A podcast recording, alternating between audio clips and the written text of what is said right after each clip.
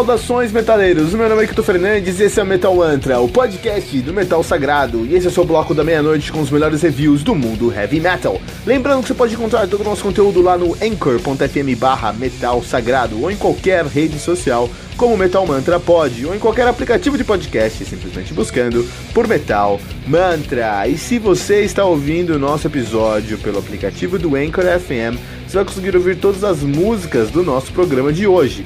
Você também pode ouvir todas as músicas desse episódio usando os links do Spotify, que você vai encontrar na descrição desse programa. E se você ainda não baixou o aplicativo do Anchor FM, faça isso agora para nunca mais perder um lançamento do mundo heavy metal.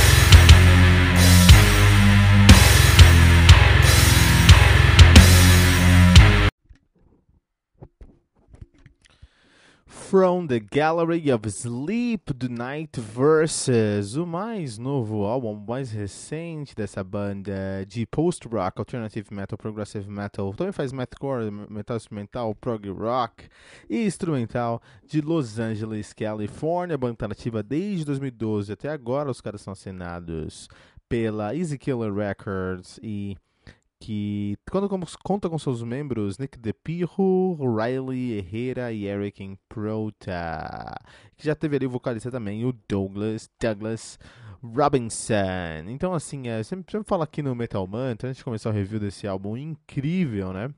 A gente sempre fala aqui no Metal Mantra que é importante você escutar o nosso som e como você vai escutar as músicas que a gente colocou aqui nesse episódio. Tem três maneiras. A primeira maneira, você baixa o aplicativo do Anchor FM no seu uh, celular, no seu iOS ou Android, vai lá no seu loja de aplicativos, procura por Anchor FM, baixa o aplicativo e aí você vai ter. Uh, Lá você vai em buscar, procura o Metal Mantra, vai encontrar uma estrelinha ali do lado, clica em favorito, né? Essa estrelinha. Toda vez que a gente lança episódio, ou seja, todos os dias você vai receber um episódio do Metal Mantra lá. E nesse aplicativo você consegue ouvir as nossas músicas que a gente coloca aqui na, na nossa edição na, na íntegra, o que é muito legal, porque aí você tem uma outra experiência, uma experiência totalmente diferente quando você tem a íntegra ali do, uh, das nossas músicas, das músicas que a gente colocou aqui no episódio, né? Uma outra opção, até uma dica aqui para você, quando você é, usar o aplicativo do Metal Mantra e usar o favorito, você pode mandar mensagens de áudio. Do lado da estrelinha tem o um message. Você pode mandar uma estrelinha, pode mandar uma mensagem pra gente de áudio, a gente usa essa mensagem aqui no Fantástico Treino do Capitão Hype toda quarta-feira, três da tarde. Olha aí, pode mandar sua mensagem de áudio, a gente vai responder com muito carinho aqui.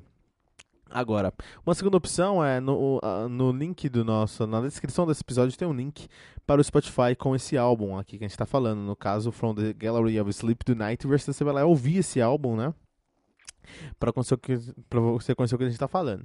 E uma terceira opção, você acessa o nosso o, um, anchor.fm barra metal sagrado e lá você vai conseguir ouvir o nosso episódio e trechos das músicas que a gente colocou nesse episódio. Aí dessa maneira você também consegue entender o que está acontecendo. Nesse episódio do From the Gallery of Sleep é imprescindível que você vá ouvir numa dessas três opções, porque você tem, vai encontrar muito mais camadas de complexidade quando, no nosso review, quando você entender o que está acontecendo. Então, olha só, vamos falar um pouquinho sobre um, Night Verses, né, From the Gallery of Sleep. Então, esse aqui é o terceiro álbum dos caras, um, e o primeiro álbum sem o vocalista Douglas Robinson. O que aconteceu, então? Os caras tinham um som eles faziam um prog metal com uma pegada mais alternativa. Tinha o vocalista Douglas Robinson. Já conhecia o Night Versus nessa época, mas nunca me chamou atenção. Nunca me chamou atenção. Não foi nada que eu falei, puta, eu escutar esse som dos caras. Não me chamou atenção, né?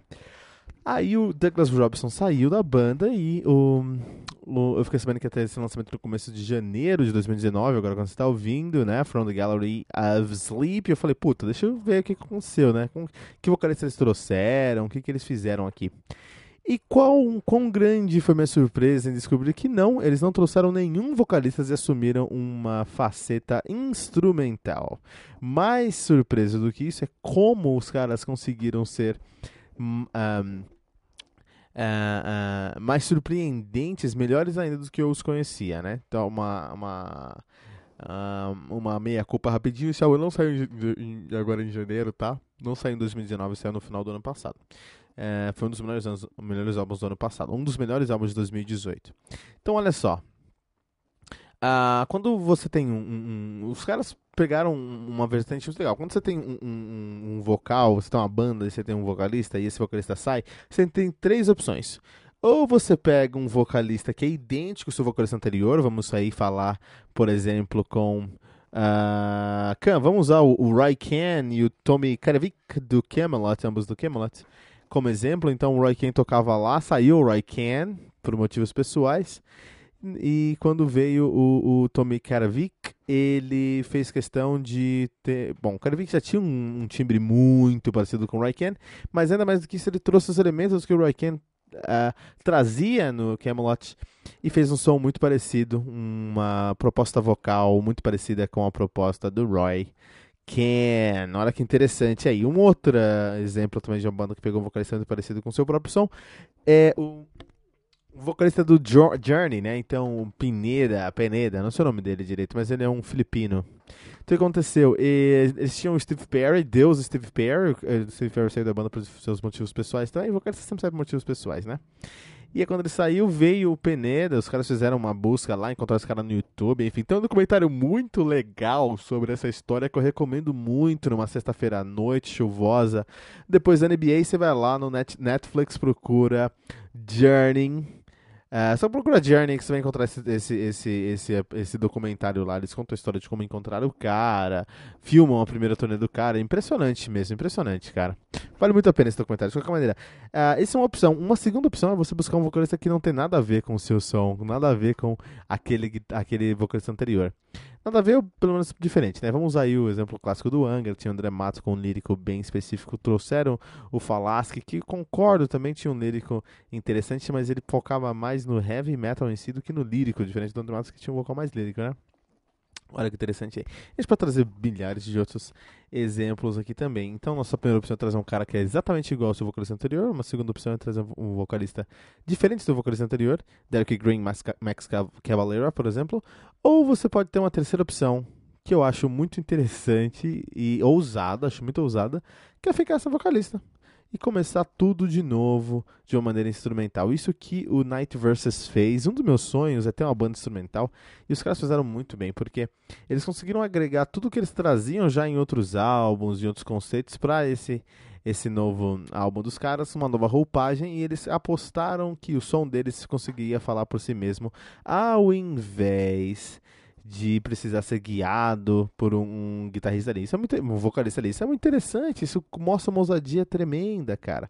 E o resultado aqui foi muito bom. Eles trazem uma natureza muito mais atmosférica nesse som, porque eles sempre foram progressivos, mas como eles não têm vocalista agora, eles decidiram trazer mais elementos é, atmosféricos, criando até aí uma questão de, de um pós-metal. Aqui é um álbum de pós-metal. Muito bem equalizado, muito bem produzido. Você realmente é colocado dentro de um cenário, cenário é, diferente, né? Você é transportado para essa ideia. Vou recomendar aqui Earthless como uma das músicas para você realmente entrar num mundo diferente, um mundo sem terra no caso aqui, Earthless, né? Uh -uh. De qualquer maneira, é, os caras conseguiram trazer um, fazer um pós-metal de uma maneira muito, muito interessante, muito madura muito uh, uh, um, competente. Os caras foram muito competentes nesse álbum aqui, né?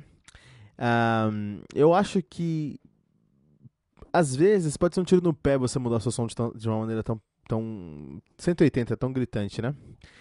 Mas eu acho que não é o que aconteceu aqui no Night Versus, porque os caras conseguem levar você de um extremo a outro extremo do prisma do heavy metal, eles trazem elementos que você vai falar, putz, isso aqui é doom metal. Eles trazem elementos que você fala, isso aqui é um prog lindíssimo. Eles trazem elementos de gente, eles trazem elementos de metalcore. Eles conseguem ser muito duros em construir é, camadas e texturas no som dele. Isso vale muito a pena. Eu acho legal, o que eu mais gostei nesse álbum é o seguinte. Quando eu escutei esse álbum, eu fui escutar álbuns anteriores para dar uma comparação aqui, né? Quando eu escutei o, From the Gallery of Sleep, eu escutei esse álbum e já pensando, fui escutar alguns outros álbuns anteriores para eu conseguir fazer essa comparação, né, do que estava acontecendo aqui e do que aconteceu nos outros álbuns. E foi interessante que, escutando esse álbum primeiro, eu já tinha, eu já conhecia Night Versus e nunca fiquei impressionado. Eu me impressionei como tudo que a gente vê aqui no The From the Gallery of Sleep estava presente de uma certa maneira nos outros álbuns. A gente tinha uma guitarra mais uh, uh, ousada, tinha um baixo mais presente, tinha uma bateria que estava super alinhada com, com a melodia que estava acontecendo, mas isso não aparecia porque tinha um vocal. Olha como o vocal prejudicou esses caras por muitos anos, cara. Quando eles tiraram o vocal, eles conseguiram trazer aqui. É, é, nos levar a alguns territórios diferentes e, e colocou a gente. A gente conseguiu entender toda a grandeza que essa banda tem, cara. É muito legal porque se você não tem a voz nesse álbum, tudo que resta é prestar atenção no que está ao redor, que já estava ao redor nos outros álbuns, a gente não prestava atenção porque tinha uma voz perene ali sempre, né? Olha que interessante é, quando a gente viaja por esse álbum, ninguém tá te mostrando, olha, isso aqui é isso aqui, isso aqui tá acontecendo isso aqui, agora aqui a gente chegou num outro ponto, num outro sentimento, num outro momento, que é de certa forma como um vocalista faz. O vocalista te pega pela mão e ele te leva numa galeria de arte explicando cada uma daquelas obras. Isso que um vocalista faz. Eu nunca tinha pensado nisso. Quando, sem um vocalista, o que você pode, o que eu me sentia, eu tô andando por essa galeria e eu tô descobrindo esses trabalhos, eu tô sentindo esses trabalhos e que grata surpresa, que grata sensação foi conhecer os trabalhos do From Gallery of Sleep, do Night versus um dos melhores álbuns de 2018, com certeza 4.9 pentagramas dourados. Com certeza aqui um álbum essencial para o heavy metal em 2018.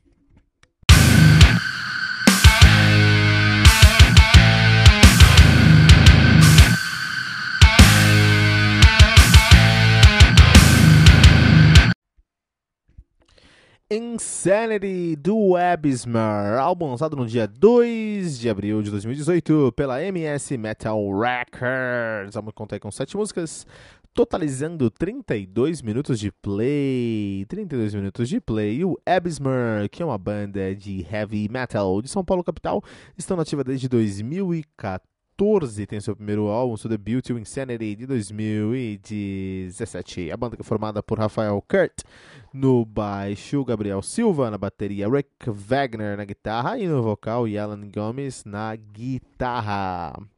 Olha que legal. Que legal, cara. A gente tem aqui uma banda paulista de heavy metal. A gente precisa do heavy metal vivo no Brasil, especialmente aqui na minha cidade, em São Paulo, né? Terra tomada. A gente vai em São Paulo agora, você é na, na noite de São Paulo, cara, o que você mais encontra é, é, é, são dois tipos de pessoas, né? São aqueles moleque com cabelo amarrado tipo coque samurai cantando sertanojo, se achando os os metaleiros underground, assim, donos do, da noite, donos da noite ali, né? É incrível. E a, a, a, as minas que também saíram do, saíram do quarto e agora sentam num banquinho e vão cantar. Também sertanojo se sentindo a Ana Carolina do Sertão, cara. Mas essa aí, esse é o mundo que nós vivemos hoje, mas nós temos a resistência, nós somos a resistência, a resistência do heavy metal. Abyssmere com Insanity. Então, assim, quando eu peguei esse play para dar uma resenha, mais uma vez lembrando que aqui a gente tá é, no National Noteworthy. Então, pré-temporada 2019, antes de começar a temporada 2019, a gente vai fazer o quê? Aqui no Metal Mantra, nós vamos recomendar duas bandas brasileiras por dia. Tá? São 40 bandas dignas de nota do Metal Mantra aqui do Brasil aqui para, para no Metal Mantra e também nós temos os 20 melhores álbuns de 2018 de acordo aí com a mídia especializada. Beleza, essa é a nossa pré-temporada. Eu fui buscar várias bandas, tem muita banda no Brasil. Muitas delas eu não, não, ach, não achei que elas deveriam ser dignas de nota, mas o Abysmer é uma das bandas que eu falei, putz, aqui deve ser digna de nota, né? Até, não sei se eu tô falando o nome de vocês certo, se é Abysmer ou Abysmer, né? Até assim, quando a gente puder conversar aqui, vocês quiserem aparecer no Metal Mantra, estão mais que convidados. A porta está sempre aberta, né? Uh, mas eu peguei o Abysmer, peguei o Insanity do Abysmer para fazer essa resenha. E algumas coisas me chamaram a atenção logo de cara, meu. Então, olha só. É, é um heavy metal tradicional. Ponto. Só que os caras têm muito poten potencial. E um dos pontos que eles têm mais potencial é que eles já contam com uma certa identidade no seu debut. Isso é ouro. Você ter a sua identidade no seu debut é uma coisa muito valiosa, né? Esse álbum aqui está muito bem produzido, então você não tem nenhum problema de verdade quando você está passando pelas faixas e, de fato, nessa viagem pelas terras da insanidade. Uh, aqui nesse álbum do Ebsmer, no debut do Ebsmer, na verdade, aí, né? Então, por exemplo, assim, é, no próprio Insanity, a música uh, título do álbum, você tem um solo de baixo que funcionam muito bem, assim, em questão de produção, assim, né? É difícil você encontrar solo de baixo, porque é, o baixo é baixo, ele não é escrito, ele não é tem o nome de baixo só porque a pessoa quer sacanear na piadinha do tiozão do pavê, né? Ah, tu toca baixo, por que você não toca alto, né? Não é só por isso que o baixo se chama baixo. O baixo é baixo porque ele pega notas mais graves, notas mais baixas, então é, é, consequentemente, é muito mais difícil você valorizar um baixo se você não mexer ali na estrutura da sua música, né? E aí os caras foram criativos no Insanity. Eles colocam eles saindo de um riff poderoso, entram num violão para valorizar o, o, solo de baixo, e depois voltam para um riff poderoso. Acho legal, acho legal como eles resolveram esse problema, esse gargalo de composição. Parabéns para os caras, né? É, o que mais me, me, me, intrigou no som aqui do Ebsmer, do Insanity, é que claramente isso aqui é um heavy metal tradicional. É claro, escrachado que são heavy metal tradicional, o que é bom, porque a gente vê muita banda de death metal, de doom metal, de uh, atmospheric sludge doom metal aqui no Brasil nascendo, mas a gente não vê muitas bandas de heavy tradicional. Tem que ter banda de heavy tradicional no Brasil também. Então, esses caras são uma, eles são uma banda de heavy tradicional, eles flertam, flertam até um pouquinho com power metal, mas sim, ainda é uma banda de heavy metal tradicional. Mas eu encontrei, consegui encontrar alguns elementos nesse som, especialmente nos vocais, é, porque o vocal dessa banda aqui, de certa forma, ele emula o drive do James Hetfield lá no Load, lá no Reload, cara. Isso é uma combinação que eu nunca pensei que poderia ser possível. Eu nunca pensei no, no, no, no, Metallica cantando Dio, cara, por exemplo, cara. Nunca pensei no Metallica no, no, no, no Blind Guardian, cara. Nunca o James Hetfield cantando no Blind Guardian, assim. E não, cara, os caras conseguiram fazer isso de uma maneira muito coesa. Isso trouxe uma, uma, uma identidade latente e, imediata, imediata, instantânea pra banda, né? Desde o primeiro momento que eu vi essa banda, eu falei, puta, olha só, cara, é como se o Hatfield estivesse tocando lá no, no, no, no, Blind Garden, cara, né? Se você entrar na parte dos drives, assim, Insanity mesmo, assim, no pós, no pós-refrão de Insanity, lá seis minutos e pouquinho, escuta Insanity, seis minutos e pouquinho, se aquilo não for o James Hetfield, eu não sei mais o que é. Mas isso é muito legal porque ele trouxe essa pegada assim. Eu me senti até em alguns momentos escutando o Ride the Lightning com uma pegada mais, mais brasileira e mais de heavy metal. Achei muito interessante, né? Eles gostam muito de brincar com fraseado e com melodia e tentam todo momento, todo custo nesse álbum, eles tentam fugir de uma formação mais formulaica, aquela coisa de verso, é, é, introdução, verso, ponte, refrão, ponte, verso, ponte, refrão, ponte, refrão, enfim, né? Não, eles tentam fugir disso por muitos momentos. Isso é muito legal. Isso por si só já é um mérito muito, muito grande para dos caras. Eles prezam pelo um riff mais simples, tá? E isso é uma coisa que eu achei um pouco. É, que eles podem. Eles poderiam trazer um pouquinho mais de complexidade nesses riffs, mas é gosto pessoal. Mas eles prezam pelo riffs mais sim, simples e dessa maneira eles acabam flertando um pouquinho com a pegada mais hard rock. Olha que interessante. E aí nessa pegada hard rock eu acho que eles têm um, um, mercado muito grande que eles podem atingir, né? Vou trazer um destaque aqui pro drive do vocal, nosso querido, deixa eu pegar o nome dele aqui para dar o mérito certo. Um, um, olha só, aí ó. Sabia que tinha de Hatfield nisso, porque o vocal, o Rick Wagner, que tem, que toca guitarra e canta também, cara. Que nem o James Hetfield. Então olha aí, dar um destaque para os drives do Rick Wagner e também um, Vou trazer um destaque aqui para os guitarristas, o próprio Rick Wagner e o Alan Gomes. Eu não sei quem sola mais na banda aí, quem tem mais momentos solando, mas os solos são muito importantes e roubam a cena. Não tanto os solos quanto os drives do, do Rick Wagner roubam a cena toda vez que eles aparecem na música, eles roubam essa cena. Né? O Brasil continua fazendo banda boa e é bom saber que, que o Brasil tem heavy metal vivo ainda. Aqui no Metal Mantra, no nosso National Noteworthy Insanity Websmer 4.4 pentagramas dourados, que garante o selo de recomendado pelo Metal Mantra.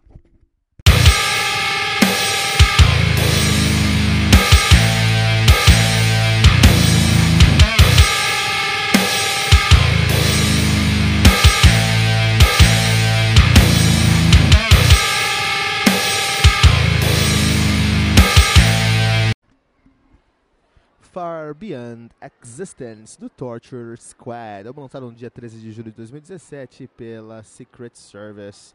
Records, álbum aí que conta com 10 músicas, totalizando uma hora e um minuto de play. É isso que eu espero, tá? É isso que nós esperamos aqui na Metal Mantra. é, bastante conteúdo, né? Bastante metal para ser ouvido. Metal bom, metal de qualidade, né? O Torture Squad, que é uma banda clássica brasileira. Os caras que fazem um trash death metal aqui em São Paulo, capital, desde os anos 90, exatamente nos anos 90. Olha só que legal, né? Uh, os caras têm uma discografia aí já sólida, bem sólida. Eles têm o Shivering de 98, eles têm o Asylum of Shadows de 99, The Unholy Spell de 2001, Pandemonium de 2003, Hellbound de 2008, Equilibrium de 2010, Esquadrão de Tortura de 2013 e Far Beyond Existence agora de 2017. A banda que é formada atualmente por Castor no baixo no vocal. Parabéns, Castor, você é um, um monstro sagrado do baixo no metal pesado aqui no Brasil. Amilcar Cristóforo na bateria, não vou nem falar como é que ele faz isso. O cara é um monstro. Também toca lá no Guilhotine, pelo menos ao vivo. René Semionato na guitarra. Olha aí, cara. E Mayara Undead Puertas no vocal. Ela que entrou aí na banda em 2015, né? Olha só. É, Far Beyond Existence do Torture Squad. Antes de começar a falar sobre esse álbum, pra gente é, entender um pouquinho o que está acontecendo, Far Beyond Existence do Torture Squad foi o motivo para o Metal Mantra existir. Exatamente isso. Então, é, eu já tenho muito, já tive muitos podcasts de heavy metal, né? Sempre estive presente na cena de podcasts do Brasil, falando sobre metal. Já tive o Evilcast, já tive o Metal One One, já tive o Nine Nine Devils, já tive uma versão anterior do Metal Mantra e todos esses podcasts foram escolas escolas que me levaram aqui para o Metal Mantra 2.0 que você está ouvindo agora. Com um formato sustentável, formato onde eu posso lançar todos os dias, com um, um conteúdo relevante, então é, é, uma proposta bem ousada. É, o Metal Mantra é o único podcast que tem a meta de resenhar 80, 85% dos álbuns lançados em 2019 e elencá-los num ranking por estilo e por outras tags, do melhor a pior. Olha só que projeto ousado. E nós vamos juntos realizar esse projeto no Metal Mantra. É, mas por que eu comecei esse projeto por causa do Far Beyond Existence? O que acontece é Uh, eu tenho esse, a ideia de falar sobre heavy metal e, e, e podcast, no, em podcasts há muito tempo e sempre tentei de várias maneiras, com novas, vários formatos, várias ideias e sempre funcionou bem em muitos aspectos, teve problemas em outros aspectos e eu fui amadurecendo a ideia até hoje, a, a, o proposta que eu tenho aqui hoje no Metal Mantra. Mas a minha filha nasceu em junho de 2018. Em 2018 o Metal Mantra já existia, o Metal Mantra estava todo vapor já, tá? Tinha muita coisa acontecendo. Uh, a gente conseguiu uma especificidade legal, bastante download. Uh, conversamos com pessoas para para coberturas de eventos, tinha coisas muito legais acontecendo. Mas uh, minha filha ia nascer, minha pessoa estava grávida, minha filha ia nascer ali em junho. E eu falei, pô, o for, como funciona o Metal Mantra hoje, não vai dar para fazer isso com um bebê recém-nascido, cara. E tanto que minha vida mudou completamente, rotina, localização mudou tudo aí nos últimos seis meses, né? De junho de 2018 até janeiro de 2019, minha vida mudou 180 graus. E eu precisava é, parar naquele momento, rever o que estava acontecendo, entender o que estava acontecendo e trazer de volta o Metal Mantra. E o Metal Mantra não coube para mim naquela época, gente, eu parei com o Metal Mantra em 2018, em junho de 2018, mas com a meta de voltar com ele em, o mais rápido possível. E a vida foi acontecendo, muita correria, e essa ideia de trazer o podcast foi morrendo, né? Falar, ah, talvez não precise, né? Tem gente falando de heavy metal na podosfera aí, é, o metal é, continua sem espaço, mas essa é a vida. Não sei se eu vou trazer de novo Metal Mantra, né? Só que aí eu encontrei o Far Beyond Existence. E esse álbum é tão bom e tão injustiçado, porque as pessoas não falam dele aí por aí fora, né? É um dos melhores álbuns do ano, de, de, dos últimos anos, na verdade. Ninguém fala sobre esse, esse álbum. A, a, a, você tem ali o Amilcar Cristóforo, você tem o Castor, que são que é a cozinha mais sólida, a melhor cozinha de heavy metal do Brasil. Pode colocar qualquer outra cozinha na, na, na, disputa, o Castor e o Amilcar Cristóforo quebram no meio, tá bom? E você tem a Mayara Puertas fazendo um puta som, cantando muito, um gutural de respeito. E as pessoas não falam sobre isso, não falam sobre esse álbum, cara. E por isso eu falei, não, o Metal Mantra não pode morrer, essa chama não pode se apagar, a gente precisa criar um canal para que álbuns como Far Beyond Existence continuem existindo, continuem sendo divulgados para a grande mídia, né? Essa é a minha contribuição modesta para o mundo do heavy metal. Por isso que o Metal Mantra existe somente por causa do Far Beyond Existence do Torture Squad. Álbum aí que tem death metal sem firula. Não tem firula nesse metal aqui não. Mas também não tem clichê, o que é muito bom. Muita gente fala, ah, tal som sem firula. Isso é um clichê, porque quando você fala que é sem firula, você sabe que vai ser reto e que vai ser não, não vai ser dinâmico, que vai encher o saco no final do dia depois de ser a música. Porque se não tem firula, ou seja, se não tem um trabalho a mais, se não tem um, um toque a mais, se não tem um tempo mais disposto ali para construir um som uh, fora da caixa, é reto, é dentro da caixa e é clichêzão total. Não é o caso do Far Beyond Existence.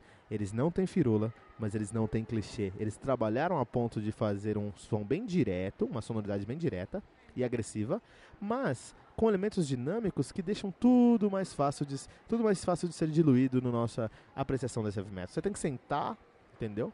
Afonso Solano, Afonso Solano, vamos fazer como Afonso Solano, vamos, o, o rei dos escritores, pegar um todinho, sentar na, no seu sofá, colocar ali Far Beyond Existence do Torture Squad e desfrutar desse álbum do começo ao fim. A Mayara Puertas, a Mayara Undead, tá mandando muito muito nesse álbum aqui. A gente vê uma evolução do Far Beyond, Beyond Existence desde do em comparação com o, o, o, Tropa de Tortura, né? Esquadrão de Tortura. A gente vê aqui uma, uma, uma evolução, mas ainda, ainda é Torture Squad da maneira que tem que ser. É uma aula de como você tem que ter peso e controle ao mesmo tempo. Não peso somente peso, seu, seu álbum é muito pesado e você tem peso por uma hora, esse álbum tem uma hora, cara. Você tem peso por uma hora, isso vai encher o saco depois dos primeiros 20 minutos. Ninguém aguenta uma bateria em Blast Beat por uma hora. 20 minutos já está já tá cheio de, de, de, Blast Beat. Você precisa trazer outros elementos é, para valorizar o seu Blast Beat e para construir uma, um, uma cama para os riffs, para o vocal, para os solos, para os fraseados, né? Até para os grooves. E nesse ponto aqui, o, o Torture Squad sai da sua zona de conforto música após música música após música eles trazem novos elementos, novas ideias, novos conceitos, que é para fazer a, o, o, o, o, som render. Uma hora de play, para você ter uma hora de som e, no seu álbum, e, seu, e se essa uma hora ser relevante, ser dinâmica, trazer elementos, você tem que produzir três horas. Produz três horas, enxuga essas ideias de produção de três horas, você vai ter uma hora sólida. Se você produz 20 minutos e estica isso para uma hora, meu, isso não é um álbum, né?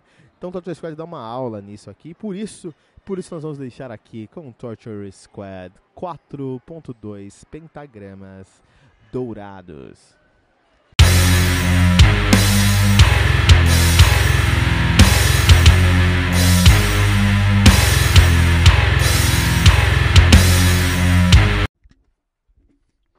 Esoteric Melanchology do Sludge, avançado no dia 2 de março de 2018 pela Willow Tap Records. Álbum que conta com oito músicas, totalizando 58 minutos de play. O Sludge, que é uma banda de black and death metal ou de sludge metal nativa desde 2002. Os caras são de Lancashire, England, lá no Reino Unido, né? A banda conta aí com uma discografia já bem consolidada, com Born of Slime, em 2013, Gastronomican de 2014, Dim and Slimerated Kingdoms de 2015 e agora o Esoteric Malacology, Malac é isso mesmo, Malacology, Esoteric Malacology, isso mesmo. A banda que é formada por Cav Pearson na guitarra, Matt Moss no vocal, Matt Moss que já cantou lá no Beneath Hades, né? Também temos aí na banda o Matt Motlawi no baixo, uh, que já tocou lá no Bleeding Oath, e o Alan Cassidy na bateria, ele que é o baterista do Black Liar Murder. Olha que interessante, cara. Olha que pegada aí. Então, antes de começar aqui o nosso o nosso review, eu fiz questão de entender o que, que era Melacology. Eu não sei o que é malac malacologia.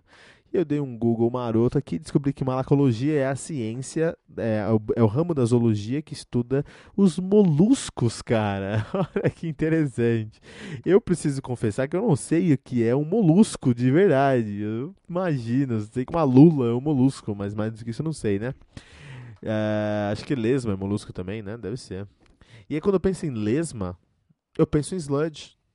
Porque essa pegada mais lenta, mais agressiva, mais uh, incomoda. Lesma incomoda, cara. Você não consegue ignorar uma lesma, cara. Ela fica ali e ela anda devagar, amorosamente. Você fala, aquele bicho tá ali. Você olha pra um lado, quando você olha, ele andou 3km, mas ele anda tão devagar que você não pensa. A lesma realmente é um bicho que incomoda. E o sludge é um som que incomoda. Então a gente já falou várias vezes aqui no Metal Mantra que o metal, não só o metal, mas todo o heavy metal, ele tem, toda a música, ele tem o objetivo de transmitir uma, um sentimento. O heavy metal também, né? Por exemplo, o heavy metal em si, o tradicional, ele tem o, o, o objetivo de inspirar os nossos corações, assim como o power metal, o symphonic de nos deixar é, é, é, apaixonados e melancólicos ao mesmo tempo, o folk de nos deixar é, é, nos identificar, é, nos fazer nos identificar com uma identidade nacionalista, por exemplo, folclórica, assim, né? E vários outros exemplos. E o black metal tem o objetivo de te deixar angustiado. Aquele som que é devagar, ele não é tão rápido quanto você é, precisa, porque tinha que ser um pouquinho mais rápido pra você escutar o que tá acontecendo, senão você fica, putz, dá uma coisa em você, esses negócios não andam pra frente, é mesmo riff aí e tudo mais. E ele não é tão lento a ponto de se tornar um Doom, que você realmente de verdade entra em transe quando tá ouvindo. Ele fica naquele ponto, e é uma arte no black metal você chegar num ponto onde você incomoda só pela velocidade do seu riff, cara. Isso é impressionante. Mas aí eu penso nisso quando eu penso em sludge, porque eles têm muito disso no som deles, assim, né? Só que nesse álbum aqui, o Esoteric Malacology, eles conseguem transcender essa pegada deles. Então, assim, desde o seu primeiro álbum, que é o. Olha que interessante, né? The, The Death of the Slime, é isso? Born of Slime, olha aí, né? O nascimento da lesma. Depois tem um Gastronômico, um livro da gastronomia, né? Uh, enfim, né? Eles, eles têm essa pegada aí de, de eles têm um EP lá em 2005 chamado Slag Life, né? Que é. Eles têm essa pegada de fazer piada com músicas ou termos famosos de música, nomes de música, com uma pegada de do mundo da les, das lesmas, dos moluscos, de malacologia mesmo, né? Muito interessante. E aí, o, aqui nesse álbum, as músicas são trocadilhos para esse para essa pegada. Então, por exemplo, a primeira música é War Squads, um trocadilho ali a War Pigs do Black Sabbath, né?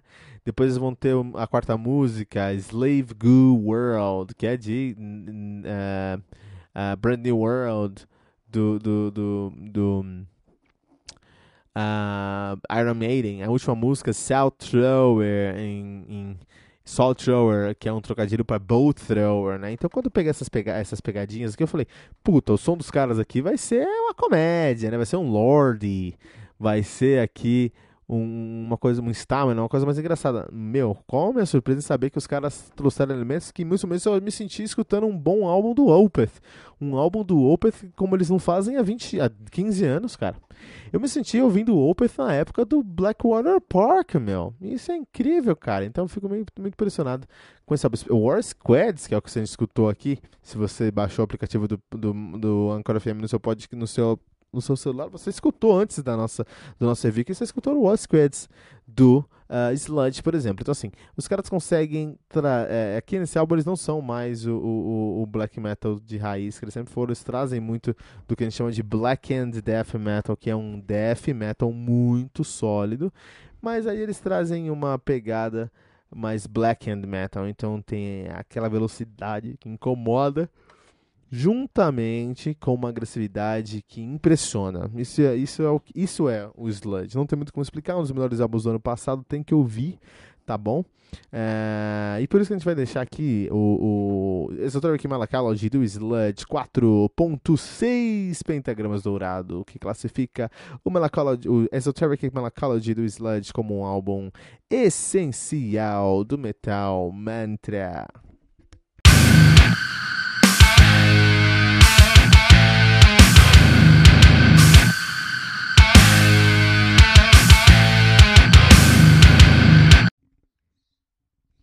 Chant of the Goddess, do Chant of the Goddess, álbum lançado no dia 8 de janeiro de 2017 pela South American Sludge Record. O álbum conta aí com 5 músicas, totalizando 56 minutos de play. Sim, olha o tanto de conteúdo que os caras trouxeram pra gente aqui nesse álbum, Chant of the Goddess, que é uma banda de stoner doom metal de Guararema, São Paulo. Estão nativa desde 2016, de fato, de 2014 a 2016 eles assumiram o nome de Syracuse e 2016 eles assumiram o nome de Chant of the Goddess e estão lançando seu debut agora em 2017, Chant of the Goddess, da banda que é formada por Alan Neves no baixo, ele que também toca lá no Shallow Void, Shallow Void.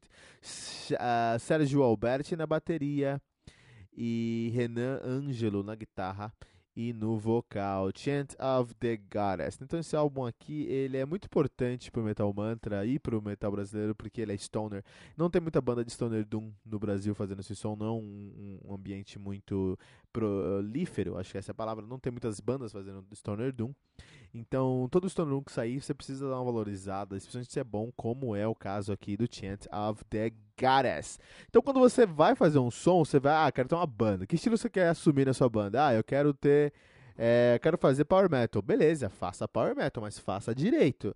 Ah, não, eu quero fazer é, Doom Metal. Tá bom, mas faça direito. Os caras que quiseram fazer Stoner Doom, os caras do Chant of the Goddess, falaram, vamos fazer Stoner Doom e fizeram um direito, vestiram a camisa e todos os elementos que você pensa no Stoner Doom você vai encontrar aqui. Então é um álbum bem é, arrastado, com linhas bem arrastadas, tem uma ambientação muito sólida, ele realmente te leva para esse quarto escuro, úmido, frio e isolado, para te deixar lá por algumas horas. Para ver como você sai disso depois, como é que fica essa sanidade mental depois disso, né?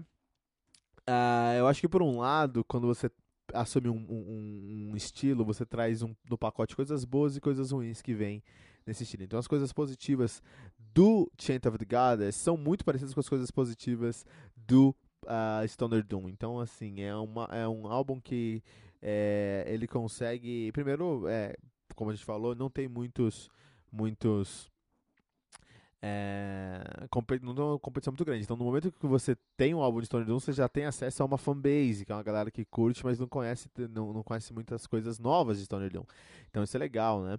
Uh, você também traz aqui uma carga, uma carga muito uma carga pesada no som aqui, faz o som ficar bem pesado, bem pesado não é a palavra, bem é, é, sufocante, né? Que é algo que eles pensam. Ponto negativo é, do Stoner Doom e no caso aqui do Chant of the Goddess, Chant of the Goddess, do Chant of the Goddess, é que você acaba tendo um som que te leva por uma bad vibe, cara, assim, é, você vai ser levado para uma por um, um, lugar e você vai se sentir acuado, intimidado e com medo e solto lá. É, porque é toda a parte do dundo da banda, assim. Mas é exatamente o que eles querem. Então isso é positivo no final do dia, porque é exatamente isso que eles querem. É te trazer um sentimento de é, sufoco, um sentimento de, de que está acontecendo. E no meio de tudo isso, quando você já está isolado, eles vão te trazer um riff de stoner com muito fuzz para você bater cabeça no meio daquilo. Muito legal essa dualidade que eles trazem. Eles se deixam na merda, eles se deixam no fundo do poço, com alguns, algumas ambientações bem uh, agressivas, bem. Não, agressivo não é a palavra. Algumas ambientações bem negativas em sentimento. E do nada eles te puxam para um headbang cheio de lama no mundo distópico, cara. Isso é muito legal, né? É, eles são muito. A originalidade desse, dessa banda é muito boa. É, eu tenho problemas com, assim, é, você, o, o, álbum ele consegue te passar um sentimento muito transparente. É muito claro os sentimentos que eles querem que você tenha nos, em alguns pontos. Em alguns pontos ele quer que você fique muito triste, em alguns pontos ele quer que você fique mais é, é, é batendo cabeça com o seu braço levantado, sentado no seu sofá. Ele quer isso às vezes. É, dá até pra sentir um cheiro desse álbum, sabe? Um, um cheiro de casa mofada mas ao mesmo tempo aquela aquele calor e você batendo sua cabeça. Tem que ouvir para entender o que eu tô falando, porque assim, eles são muito bem sucedidos em transmitir esse sentimento. E eu não sei se eles são tão bem sucedidos em transmitir uma mensagem, transmitir um conceito, assim, eles nos levam para uma viagem muito louca e você realmente dá para você se eu tô muito tô completamente imerso no som dos caras. Mas eu não sei o que, que eu tô fazendo nesse local, nessa sala aqui úmida, sabe? Então eu preciso. Acho que se ele tivesse um conceito um pouco mais sólido, mais transparente, e eu entendesse o que, que eu estou fazendo aqui, talvez seja uma camada mais de complexidade. Não compromete o som, porque o som aqui é muito bem feito, que é o principal da banda, na verdade. Vamos destacar o baixista aqui, vamos dar um destaque especial para o nosso querido Alan Neves, que consegue é, uma timbragem única dentro do, do, do stoner brasileiro, cara. Que baixo gordo, cara. Que baixo bem gravado, bem produzido, cara. É, eu queria ter essa timbragem, essa produção. Um dia eu vou sentar com você, Leonel, vou te entrevistar pra você me falar como é que consegue um timbre desse. Parabéns. É, as guitarras funcionam muito bem. As guitarras dão destaque também porque eles conseguem aqui o, o, o guitarrista do Chant of the Goddess, o Sérgio, o, desculpa, o Renan Angelo, ele consegue, ele tem um trabalho em todas as músicas. Todas as músicas desse álbum começam e terminam com um trabalho específico do Renan Ângelo, que é muito trabalho, assim, ele consegue ser criativo, porque cada uma das músicas você consegue sentir com uma música diferente da outra mesmo no final do dia. E o baterista também consegue uma cama da maneira que tem que acontecer. Chain of the Goddess, um álbum é essencial para a gente aqui no Metal Mantra, porque é um Stoner Doom numa terra onde não tem muito Stoner Doom. Vamos deixar uma nota aqui. A nota que nós deixamos é 3.7 pentagramas dourados.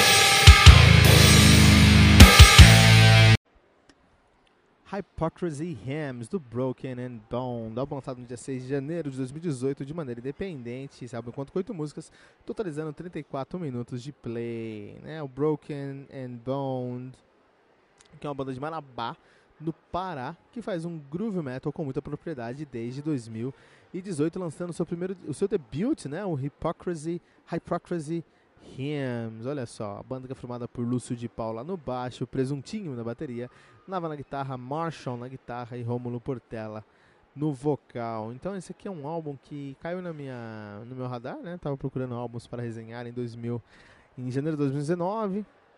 E um dos álbuns que caiu na minha mão foi o Broken and Bound com o Hip Hypocrisy Hymns, né? E aí eu fiquei muito surpreso em conhecer essa banda. Eu não conhecia essa banda, conheci essa banda, essa banda por essa resenha, escutei o álbum todo dos caras.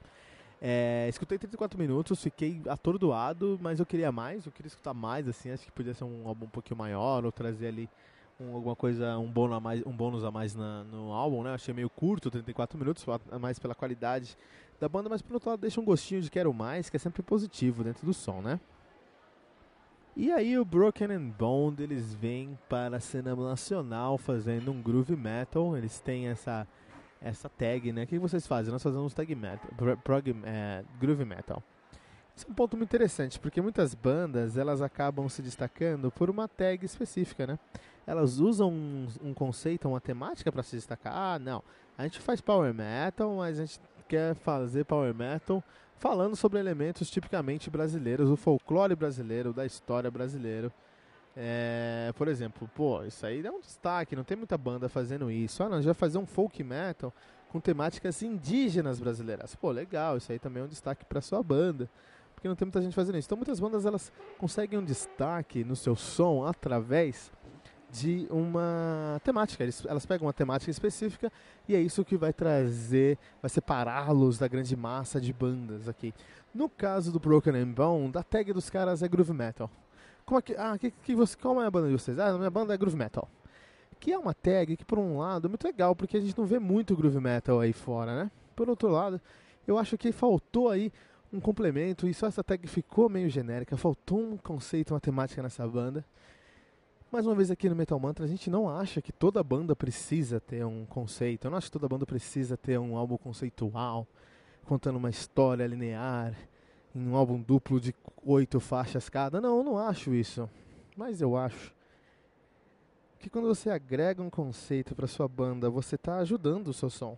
Você está trazendo mais uma camada de complexidade que no final do dia é somente positivo pro seu som. Então, assim, eu acho que faltou isso no álbum dos caras aqui. A parte técnica do álbum é muito boa. É impressionante como eles conseguem é, agregar elementos técnicos no som deles. Elementos, é, tecnicamente falando, é uma banda superior à massa. Tecnicamente falando, com certeza. Mas a pergunta é: será que só essa camada técnica é o suficiente para destacá-los da grande massa de bandas de groove metal? A gente não tem muito groove metal no Brasil, mas no mundo tem, cara. Você coloca groove metal nos Estados Unidos, por exemplo, você tem uma infinidade de bandas de groove metal. E essa é uma pergunta: será que é, é, é, é suficiente? Será que eles fizeram o suficiente aqui pra gente conseguir cravar o Broken, broken and Boned na, na, no subconsciente metálico nacional? Eu não sei. É, por ser um dos primeiros por ser o primeiro álbum dos caras, o debut do cara, dos caras, tá muito bom, assim. A gente tem coisas para melhorar, coisas para se trabalhar, especialmente como já falei aqui, um conceito, eles precisam assumir uma uma proposta, essa proposta não precisa ser uma temática muito fechada, pode ser mais aberta, né?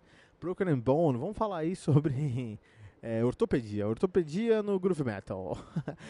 É, a despeito da brincadeira, a ideia é essa, você tentar encontrar um nicho que só você tá ali, entendeu? Todo mundo conhece o Armada. Todo mundo conhece o Armada. E o som dos caras, eu vou falar pra vocês, não é tão original assim, mas como eles trazem uma puta temática nacionalista, um conceito de falar sobre a história do Brasil no heavy metal, puta, aí os caras conseguem se destacar do, do, da massa e o nome fica no subconsciente. Eu conheço a Armada desde a primeira vez que eu ouvi falar deles, mas é, será que eu vou lembrar do Broken and Bone no final do ano, agora, 2019? Eu não sei. Então, é, eu acho que o álbum é muito bom, acho que tem muitos pontos positivos no álbum aqui. Tem algumas coisas para serem melhoradas também, mas no final do dia tem muitas coisas que já foram consertadas, que já foram é, é, é exploradas. Coisas que, que agregam, né? Agregam ao álbum dos caras e pode melhorar. Eu vou trazer como destaque aqui os guitarristas dessa banda, o, o, o pessoal que é responsável pela pela, pelos riffs da banda aqui, porque é um, um, álbum muito rifocêntrico. Vamos dar um destaque especial aqui para o Nava e para o Marshall, porque é um álbum muito rifocêntrico, cara. É um álbum que tem muito. É, é, as, bandas, as músicas elas rodam ao redor do seu, do seu riff, assim, né? Tem muitas bandas que tem quatro, cinco bons riffs no seu álbum, quatro ou cinco, e eles guardam esses riffs nos momentos corretos. Então, assim, começa, vai crescendo o setlist dos caras em pontos específicos. Você tem esses riffs mais marcantes para você, para te levar durante essa jornada, né?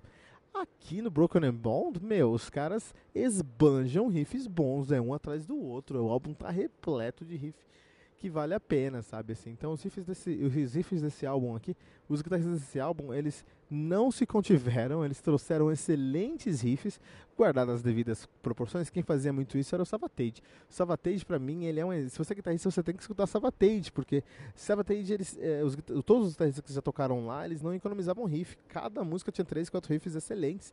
E as músicas eram feitas ao redor dos riffs das, dos riffs em si, né? Então, o riff não era um complemento, o riff era o centro e todo o resto da música era um complemento. É o que eu vejo aqui no Broken and Bone. Lógico, guardar as devidas proporções. Savatage com seu estilo mais tradicional de heavy metal, um pouco até de speed metal, e aqui o Broken and Bone com groove metal. No final do dia, a nota que vamos deixar aqui pro Broken and Bone é 4.7 pentagramas dourados.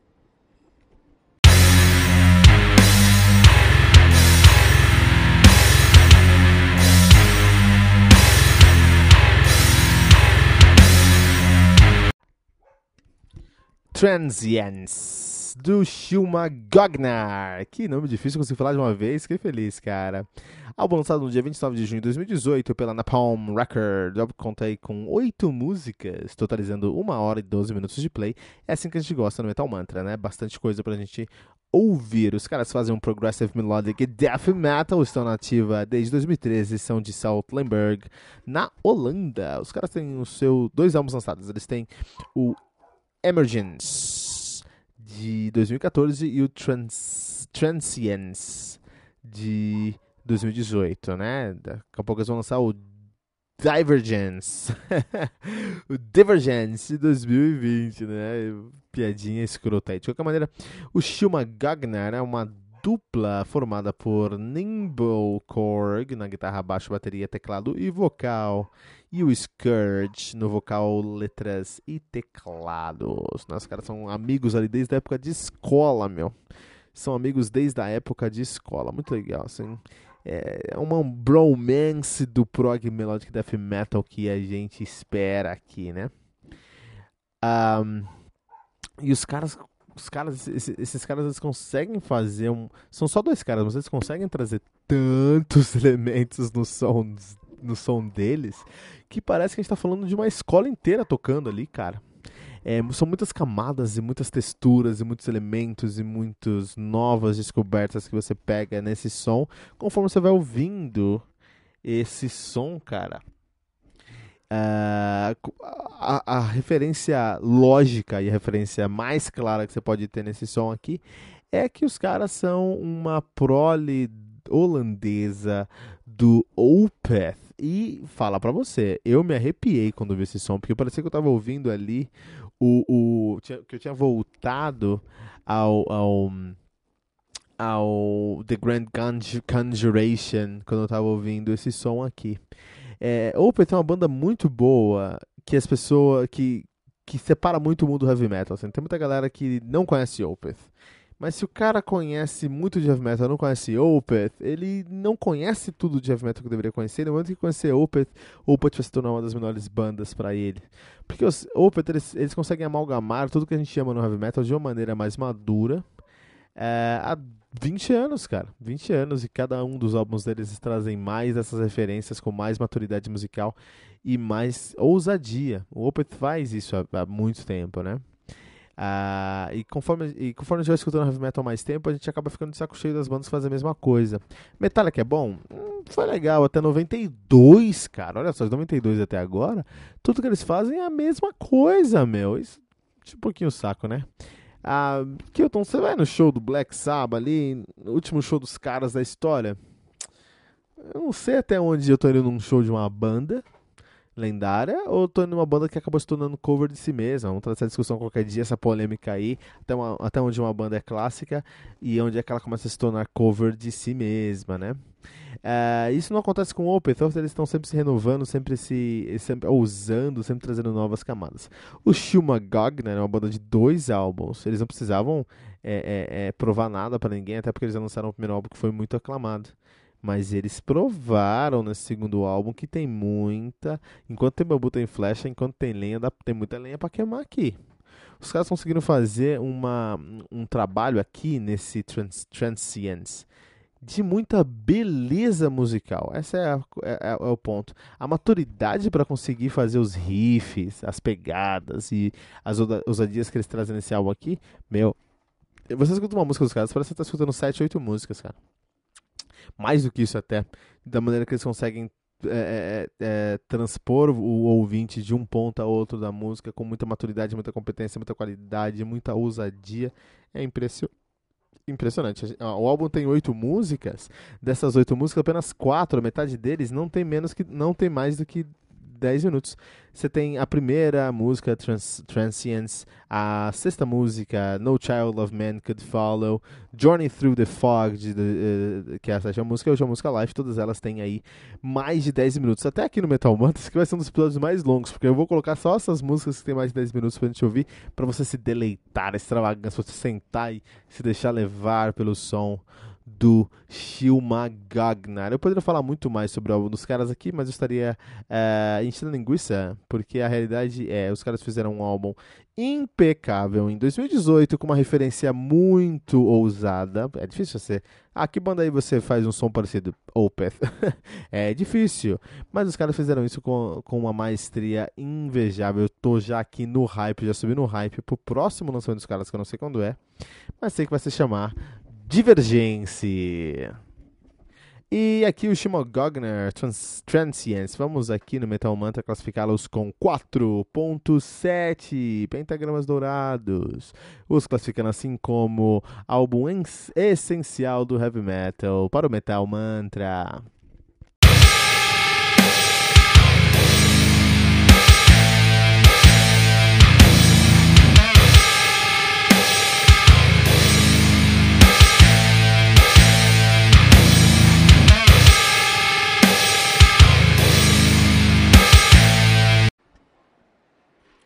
The Wall Chaos T do Heaviest, álbum lançado no dia 10 de, agosto, 10 de agosto de 2018 pela Shinigami Records. Álbum que conta com 11 músicas, totalizando 48 minutos de play. O Heaviest, que é uma banda de heavy metal paulistana, São Paulo capital, nativa desde 2014.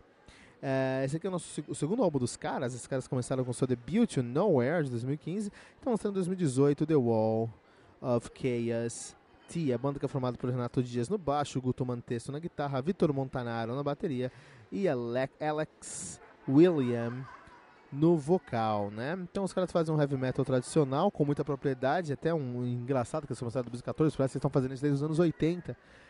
Porque tem muita propriedade no som dos caras. Os caras realmente sabem o que estão fazendo e trazem um álbum mostrando isso. É um álbum que tem muita força, muita força. Assim, todos os riffs são muito fortes, dá pra sentir que eles se entregam em todos os riffs.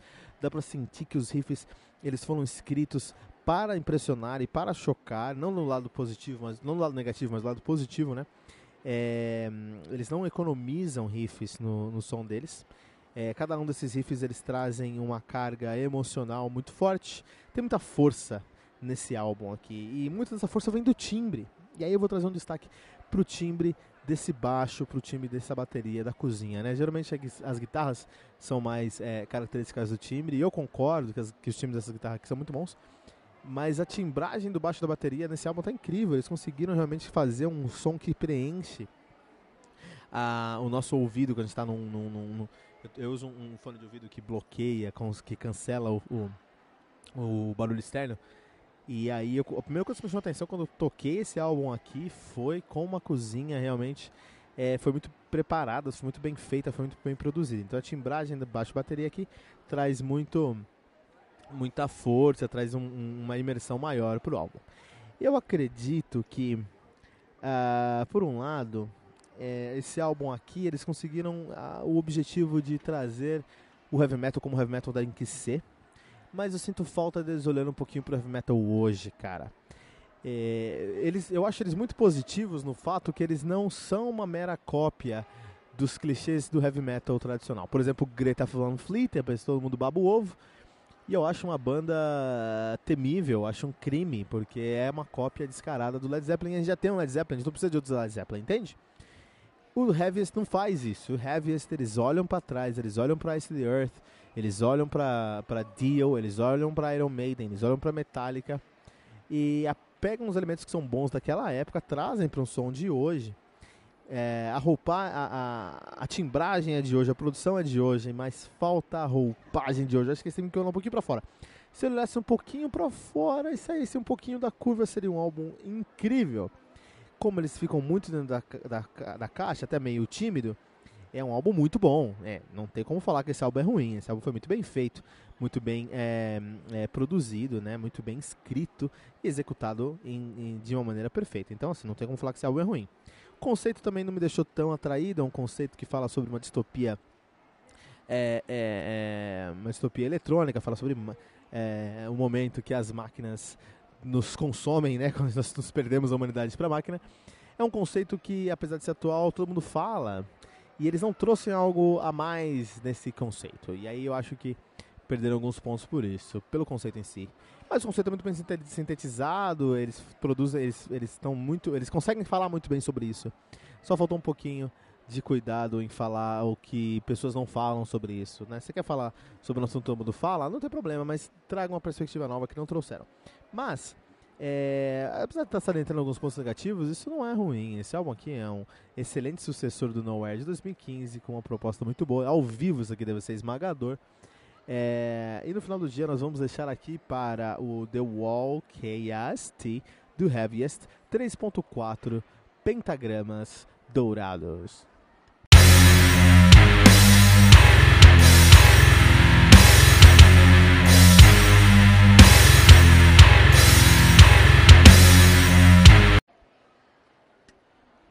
Beyond the Human Mind, do Vendroia, álbum lançado no dia 28 de abril de 2017 pela Inner One Records. O álbum conta aí com nove músicas, totalizando 52 minutos de play. O Vendroia, que é uma banda de Bariri, interior de São Paulo, que faz um heavy prog metal com muita qualidade. Estão nativos desde 2001, 17 anos de carreira aí já, olha só, meu. Interessante. E tem dois álbuns lançados, sendo seu debut One de 2013 e o Beyond the Human Mind de 2017. A banda que atualmente é formada por Di Perlati no baixo, Otávio Nunes na bateria, Daisa Munhoz no vocal, Sérgio Pucep na guitarra e Gustavo Oceliero na guitarra também. Olha que interessante. Né? Vandroy, vamos começar aqui falando do Vandroy, vamos começar contando uma história pessoal. Há muito tempo atrás eu, um moleque, né, 2003, 2004, fui visitar, eu morava em 90 e alguma coisa, eu morava é, 99, eu morava em Taboão da Serra com a minha mãe, era moleque, morava com minha mãe, meu irmão morava perto, e tinha um amigo nosso lá, o Danilo, que a gente jogava bola junto, enfim, né, um grande amigo meu, jogava videogame e bola junto. E aí, perdão, e aí nesse ponto um dia, depois de anos, assim, 2003, 2004, eu já morava em Cotia, e já tinha cabelo grande, já tinha banda, fui lá visitar esse meu amigo, é, essa minha família, estava na serra e meus, meu amigo também, fui lá visitar ele, fazia tempo que eu não ouvia.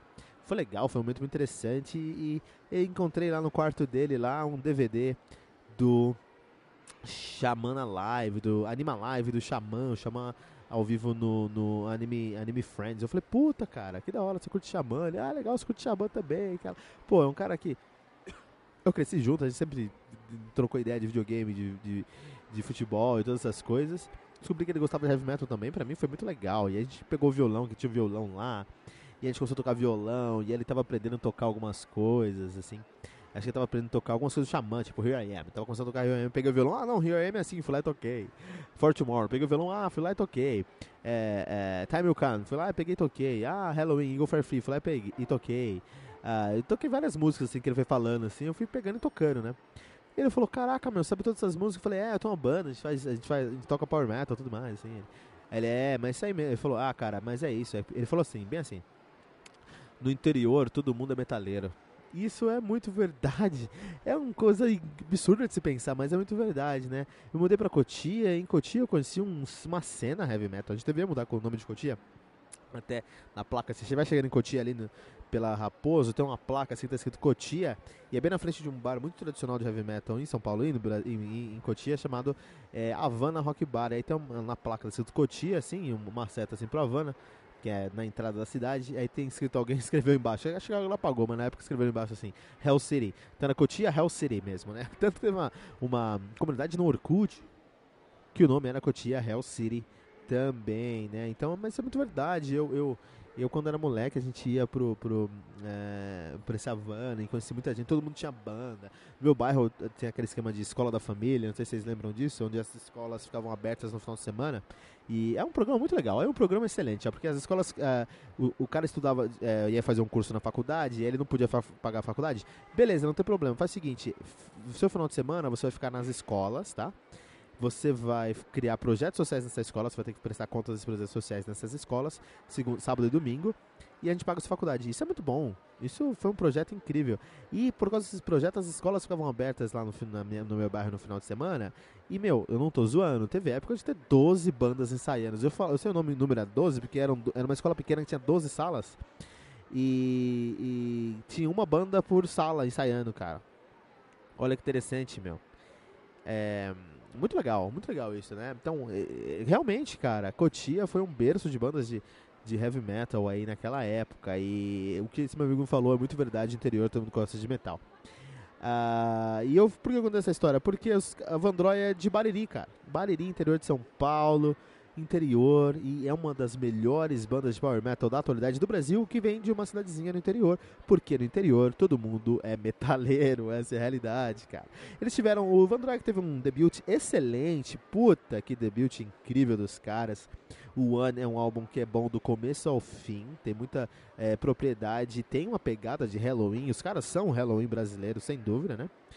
Ah, e tiveram uma grande exposição na mídia, tanto que eles participaram de uma de uma, uma um programa, eu já até falei sobre isso em um episódio aqui, um outro episódio aqui do nosso Metal Mantra, mas é, um tempo atrás o show teve, teve um, um, um, um show, um, um, festival na verdade aqui em São Paulo chamado Monsters of Rock, faz tempo isso, e pra, tinha várias bandas que iam tocar lá, mas entre essas, tipo até o Sabatei já tocou nesse, nesse, nesse, nesse festival eu acho, é, mas eu sou baterista reformado já, né? com Zack Stevens. Então, novo Sabatês. De qualquer maneira, é, long story short, acho que estou me perdendo aqui. Nesse festival, eles fizeram uma campanha para colocar algumas bandas independentes para tocar. Então eles tinham uma grande batalha de bandas, você escrevia sua banda, mostrava seu som, quem ganhasse mais votos, as 10 bandas com mais votos iam aparecer num especial do Estúdio Show Livre. Eu vou fazer um especial sobre esse sobre esse, esse, esse, esse programa aí, essa série de programas, porque foi muito bom mesmo, né? E a Estúdio Show Livre pegou, chamou 10 bandas, essas 10 bandas tocaram lá, fizeram uma votação virtual, algumas delas ganharam para tocar no Monster of Rocks. Eu acho que o Projeto 46 ganhou, ou John Ennis, não sei. Outras bandas eu não sei se ganhou. Ah, tá, eu falei sobre isso no episódio do Maestric, se procurar lá. É... Maestric com o seu último álbum, o, o Expresso della Vita Solare. Falei sobre isso lá também. Mas o que acontece? É, uma das bandas que estavam nesse festival era o uh, uh, Vandroia. E eu fiquei impressionado, porque power metal melódico, com características Halloween, como os caras fazem, é muito apaixonante. Não só pra mim, pra qualquer um, cara. Qualquer um que escuta heavy metal, ele para pra escutar um power metal, cara. Talvez não goste, não seja fã, mas ele vai parar pra escutar power metal. E o, o Vandroia, eles é, participaram de um tributo ao Halloween em 2014, participaram de um outro tributo ao Halloween agora, mais recente antes do lançamento aqui do, do Beyond the Human Mind. E eles têm essa pegada de fazer Halloween mesmo. O som dos caras é muito característico Halloween. Os caras são Halloween brasileiro. E tem dois grandes pontos nesse, nessa banda e nesse álbum em si.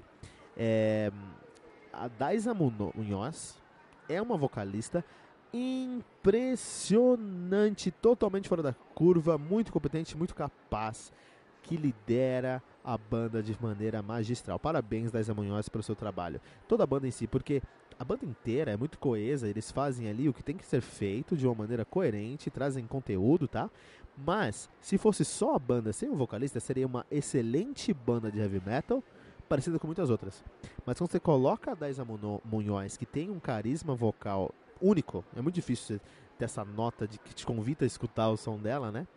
É, e, ela, e ela tem qualidade, tem, tem alcance, tem é, conhecimento do que está fazendo, é ousada e ainda tem um carisma na voz que é incrível. Então, assim, é, não tem como você não escutar é, três, quatro músicas desse álbum numa sentada, porque você quer continuar ouvindo, porque você quer saber o que está vindo ali pela frente. Um outro ponto é que essa banda é muito boa em fazer baladas, tanto que no primeiro álbum dos caras eles fizeram uma balada que ganhou grande expressividade, que foi. Um, pegar o nome aqui certinho. Uh, eles fizeram uma balada que ganhou muita notoriedade, que foi Why Should We Say Goodbye. Os caras fizeram um vídeo para essa música, fizeram um vídeo acústico para essa música, virou um grande sucesso, hit hat, o grande hat deles, né? E eles com isso, eles repetem aqui na segunda, na segunda no segundo álbum dos caras, eles trouxeram uma balada que não é tão boa como Why, Why Should We Say Goodbye, mas ainda assim é muito relevante. É, que eu vou deixar como um dos destaques aqui da, da, da no, do nosso review, porque não é fácil encontrar banda que faz balada bem. Fazer balada bem é difícil, cara. É algo que é muito comum lá no Power no, no uh, uh, Hard Rock. Mas no Power Metal é tradição, assim, toda, todo álbum de Power Metal tem que ter uma baladinha, né? Isso é meio que tradição. E isso, é, isso, é muito, isso é muito positivo no final do dia, né? Então é isso aí. E por isso que nós vamos deixar aqui no Metal Mantra 4.4 pentagramas dourados para Beyond the Human Mind do Vandroia. 4.4 dá o selo no Metal Mantra pro Vandroia com Beyond the Human Mind, que o selo é um álbum excelente. Então esse aqui é um dos álbuns excelentes que nós queremos recomendar do Metal Mantra.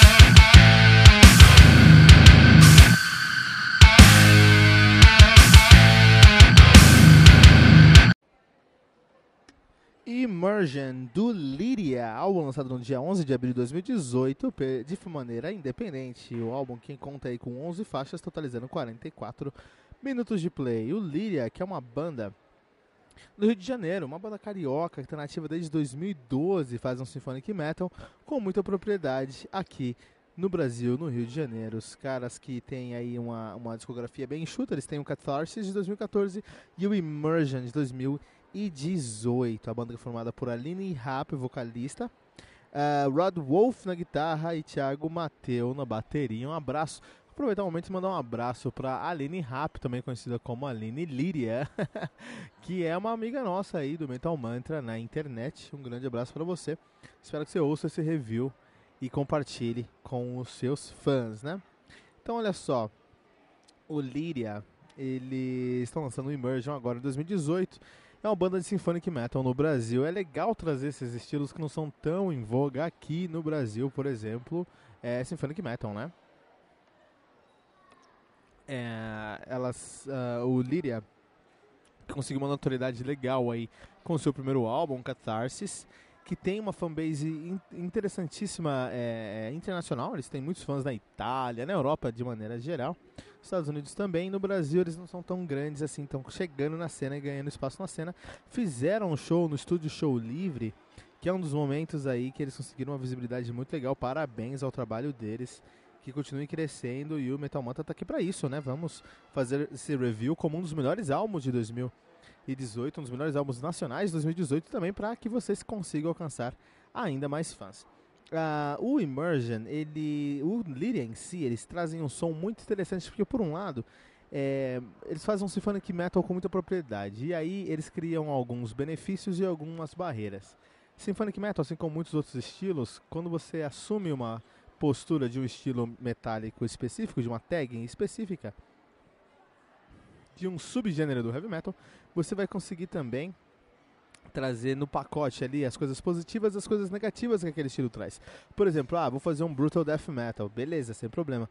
É, você vai ter as coisas positivas do Brutal uh, Death Metal, que é uma fanbase bem apaixonada. Quem gosta de brutal, brutal, Heavy Metal é apaixonado por Brutal Heavy Metal. É, você vai ter um som mais impressionante. Eu fico impressionado com a bateria de Brutal Heavy Metal, por, Death Metal, por exemplo, né? Mas você também traz os pontos negativos, assim. É muito difícil um Brutal Death Metal estar presente, por exemplo, aí num comercial de TV. Acho que tem algumas barreiras aí, e não só isso, algumas outras barreiras que todos nós conhecemos aqui no Heavy Metal. Então, quando você assume uma postura, um estilo, você vai trazendo naquele pacote as coisas positivas e as coisas negativas. O Symphonic Metal, ele traz coisas muito positivas, por exemplo, eles vão trazer um som mais acessível para uma galera, então a galera que não gosta tanto de metal, mas está começando a, a, respeitar esse som, eles podem aceitar o Symphonic uh, Metal de uma maneira mais tranquila, graças ao Evanescence, uma banda que eu não gosto muito, mas o marketing dessa banda é algo impressionante, eles conseguiram abrir muitas portas para o Symphonic Death Metal, para o Symphonic Metal em geral, uh, o Nightwish com certeza, e algumas outras bandas como Live Christine e por aí, né? Mas o Symphonic, uh, o Symphonic Metal ele é mais acessível, então as pessoas começam a, a aceitar. Uh, é, é, uma transição mais tranquila você sair, por exemplo, de um sertanojo universitário para chegar num Symphonic Metal, assim. A galera. Isso é mais acessível. Isso é um ponto muito positivo, porque sua fanbase acaba sendo algo muito mais diversificado. Você tem uma penetração em públicos que você não teria com outros estilos. Uh, um outro ponto positivo é que geralmente o Symphonic uh, Metal traz vocalistas femininas, né? Que cantam muito, que cantam muito bem. E isso também abre portas, porque uh, você tem uma imagem de uma menina que canta super bem na sua banda, abre portas para uma galera que tem que, que tem que fazer essa transição de um estilo bem diferente para o seu estilo de som. As pessoas vão é, ligar a Nightwish, vão ligar a Evanescence, mas isso é bom no final do dia, porque são bandas que estão no consciente da galera aí, do, do, do, do, mundo da música, não só do heavy metal, e de uma maneira positiva. Então é legal, é legal, são os pontos positivos. Tem alguns pontos negativos no Symphonic Metal em geral, e o primeiro deles é que é, tem muita banda de Symphonic Metal, então você conseguir se destacar com o seu som é algo mais difícil, você tem que pensar em algum outro modelo para conseguir se destacar. Agora, uh, um outro ponto negativo é que muito metaleiro tem preconceito contra o Symphonic Metal em geral e torce o nariz para Symphonic Metal. Tem muito metaleiro que só vê a tag Symphonic Metal, já se sente constrangido, já se sente retraído, já afasta o som deles. Isso é um ponto negativo. Então, se você consegue engajar até esse público, aí você é uma banda de Symphonic Metal positiva, né? É, de sucesso, mas é um, é, são desafios, são desafios. Toda banda, como a gente falou, todo estilo vai trazer coisas positivas, vai ter coisas negativas no seu pacote. O caso do Lyria, do Immersion aqui, uh, é um álbum bem produzido, tem uma composição muito legal. Eles, acho que o forte desse álbum aqui é a composição, mas eles conseguiram sair do ponto comum, trazer menos clichês para o som dos, deles em composição e conseguir é, engajar esses públicos. É uma banda que consegue transitar muito facilmente por entre esses, entre esses públicos diferentes e trazer esses pontos positivos nesses, nesse, é, nesses públicos diferentes. é um ponto muito legal, que é um ponto alto do Lyria, que tem, como já falei, uma fanbase muito grande lá fora, na Europa especialmente. É, precisa dessa fanbase aqui no Brasil também, né? Eles não ficam no ponto comum enquanto é, um marasmo de bandas de symphonic metal que nós temos. Eles conseguem se destacar pela sua sonoridade, especialmente pela composição e mais especificamente as melodias. As melodias do Immersion no Lyria são melodias grudentas, pegajosas. Você vai escutar uma vez e vai ficar na sua cabeça o dia inteiro. Isso é muito bom enquanto banda, porque é um bom, é um som bom, bom bem, um som bem feito, bem produzido, com melodia muito pegajosa, muito grudenta. Isso é sucesso para você. De qualquer maneira, eu acho que eles poderiam usar mais. Eu senti muito pouca ousadia nesse som. Precisava de mais ousadia. Eles, acho que a banda ficou meio tímida aqui no Immersion. Eles podem dar um passo a mais e sair um pouquinho da caixa e trazer algo é, porque assim, a primeira camada, que é a camada da galera que não conhece metal, vai aceitar muito bem esse álbum. A segunda camada, que é uma galera que já conhece metal e talvez goste de Symphonic Metal, vai aceitar muito bem essa camada. Mas a terceira camada, que é uma galera que já tem a versão Symphonic Metal, talvez não vai curtir muito esse álbum, porque esse álbum é exatamente o que tem no Symphonic Metal. Ele não vai trazer nada diferente que a gente tem no Symphonic Metal, a não ser as melodias. Talvez esse cara fique com receio de curtir esse som. E aí é um problema, porque você tem que, ser, tem que ter uma penetração maior. Então, se eles fossem um pouquinho mais ousados, tivessem um conceito, por exemplo, que trouxesse, agregasse mais, talvez é, o álbum fosse, tivesse uma penetração maior. Aí. Todavia, é um álbum muito bem produzido, vale muito a pena. Um dos melhores álbuns de 2018, brasileiro, nacional, e a gente tem que valorizar muito o que a gente tem aqui no Brasil. O Metal Mantra vai deixar aqui 3.2 pentagramas para o Immersion do Líria.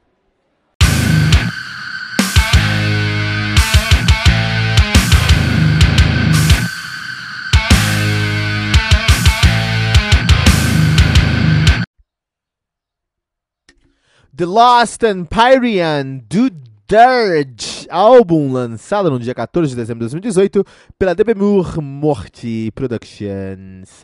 Álbum que conta com sete músicas, totalizando 56 minutos de play. Uma hora em sete músicas, isso é com certeza post-metal, a banda que vem de Paris, em La France Darj, na verdade, né? O nome da banda seria Darj. uh, os caras estão nativos desde 94 e desde então vem fazendo muito post-metal para todos nós. A banda começou com seu debut, Down Last Level, de, dois, de 98, na verdade. Blight and Vision Below e Faded Sun, de 2000. Legal esse, esse álbum aqui, é legal pra, pra época do ano 2000, não tinha pensado sobre isso, né? The Shall, and Shall the Sky, and Shall the Sky Descend, de 2004.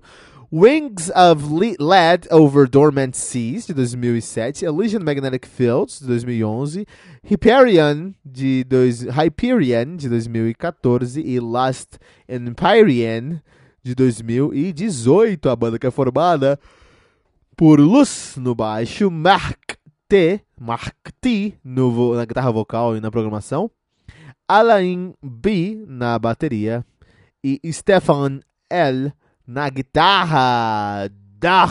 Para a gente aqui no Metal Mantra hoje. Antes de falar sobre esse álbum em si, sobre The Lost Empire, nós precisamos falar um pouquinho mais sobre o post-metal. O post-metal, post-metal é um, é um, é um, uma, uh, um estilo que tem milhões de outros nomes, como Atmospheric Sludge Metal, Avant-Garde Metal, Black, uh, Black Gaze, Shoegaze, uh, uh, tem muito mais, cara. Uh, Art Metal, uh, muitos outros nomes aí que a gente pode chamar. É Post Metal, Post Hardcore, Post Rock, Ambient Metal, Psychedelic Metal, Crescendo Metal, vários nomes aí que a gente pode colocar no, no post metal, na verdade, tudo sim, é, é, são pequenos detalhezinhos que vão englobar uma grande amostra de bandas, muitas, muitas bandas aí que a gente tem nesse estilo, que priorizam a intensidade do metal extremo. A gente tá falando aí de black metal, doom metal e thrash metal, tá? Pega, principalmente black metal, pega a intensidade de um black ou de um death metal,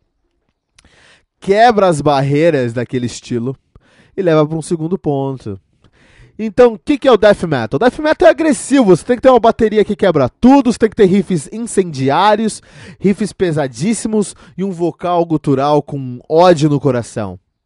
É, o, o post metal pega essas características e você pode ter tudo isso ou não. Olha aí, que interessante. Então, o que o post metal faz? Ele abre a mente, literalmente, ele abre uma gama de possibilidades para o artista de post metal. Em geral, o post metal eles têm um som bem calcado no black metal, até por isso que eles são chamados de black gaze, mas eles pegam influências mais atmosféricas, criando, olha que interessante, paisagens sonoras. O objetivo do, do, do post metal é criar paisagens sonoras. Mais importante do que riffs para eles são texturas musicais. Quando você escuta um álbum de, de post-metal como o Lost Empire do Dash, com essa perspectiva que ele está te colocando num cenário, te colocando numa paisagem, o som muda completamente, cara. A coisa fica muito mais interessante, fica eufórica até. Sai daquela coisa amorosa para algo mais eufórica. Olha que interessante. Aí, né? O post-metal, eles tentam quebrar os paradigmas do metal e da música em geral, priorizando aí uma sonoridade mais livre, que tem como uma, uma, uma intenção, tem aí como uma, uma, um objetivo expandir o som, mas transmitir uma mensagem introspectiva. Olha que muito louco isso, cara. Que coisa maluca.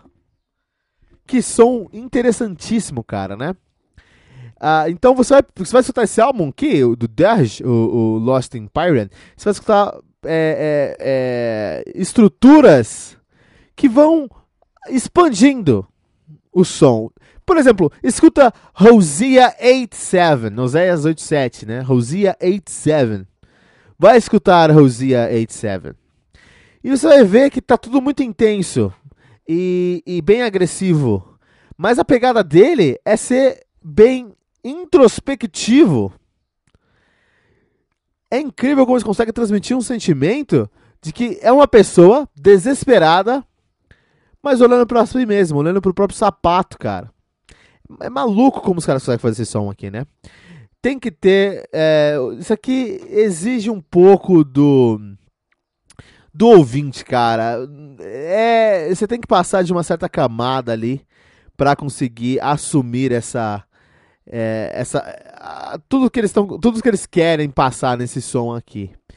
Tem muitas camadas de complexidade. Tem camadas de complexidade no som, tem camadas de complexidade na, na, na música, tem com, camadas de, de complexidade na composição que eles trazem, no conceito que eles trazem, na letra, no título, cara. Por exemplo, a, maior, a melhor música do álbum, com certeza, assim, que deveria ser até o nome do álbum, é Oséias 87, cara que é uma passagem bíblica que diz: Porque ventos semearam e se farão tormenta, seara não haverá e erva daninha não dará farinha. Se a der, tragá-la-ão os estrangeiros. Olha que interessante, cara, porque você quando você lê, lê, essa passagem bíblica, não faz o menor sentido com a música e você fica louco o que, que estão querendo falar. Mas aí você percebe a atmosfera que eles trazem para você, parece que você tá num campo de trigo ali, entendeu? Com a tormenta ao seu redor, por causa do som, é muito interessante. É, Post Metal é um som muito popular hoje em dia, muitas bandas fazem e tem uma fanbase imensa, porque é, não tem nada igual, é único. É único, não só no heavy metal, no mundo da música em geral, né? Só que não é, pra, mais uma vez, não é pro cara que que só quer escutar um som numa tarde dirigindo um carro. Eu não, acho difícil você escutar isso num carro. Se você escutar isso num carro, você pode ficar deprimido e bater o seu carro. É, porque ele mexe com você, é um som que mexe com você mesmo, né? Então aí, Lost Empire do Darge. É, tem que ouvir, cara, tem que ouvir para você sentir as paisagens sonoras que eles trouxeram nesse álbum aqui, um dos melhores álbuns de 2018, de acordo com a mídia especializada. E aqui no Metal Mantra 4.7 pentagramas dourados. Classificando-os como um álbum essencial do mundo do heavy metal.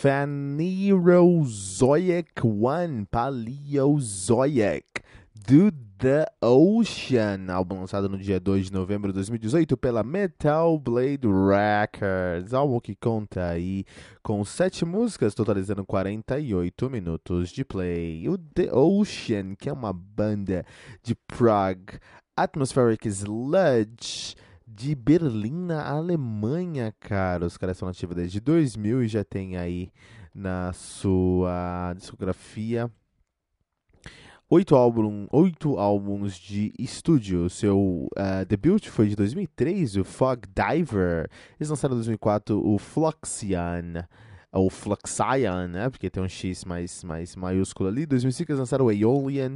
Em 2007 aí eles começaram... Não, olha que em 2005 eles começaram essa pegada deles biológica. Eles lançaram o, Alien em 2005, o... Precambrian em 2007, o Heliocentric em 2010, Anthropocentric 2010 também, o Pelagial de 2013 e o Phanerozoic One Paleozoic de 2002, 2018. Parece que vai vir um próximo Phanerozoic aí no futuro, né?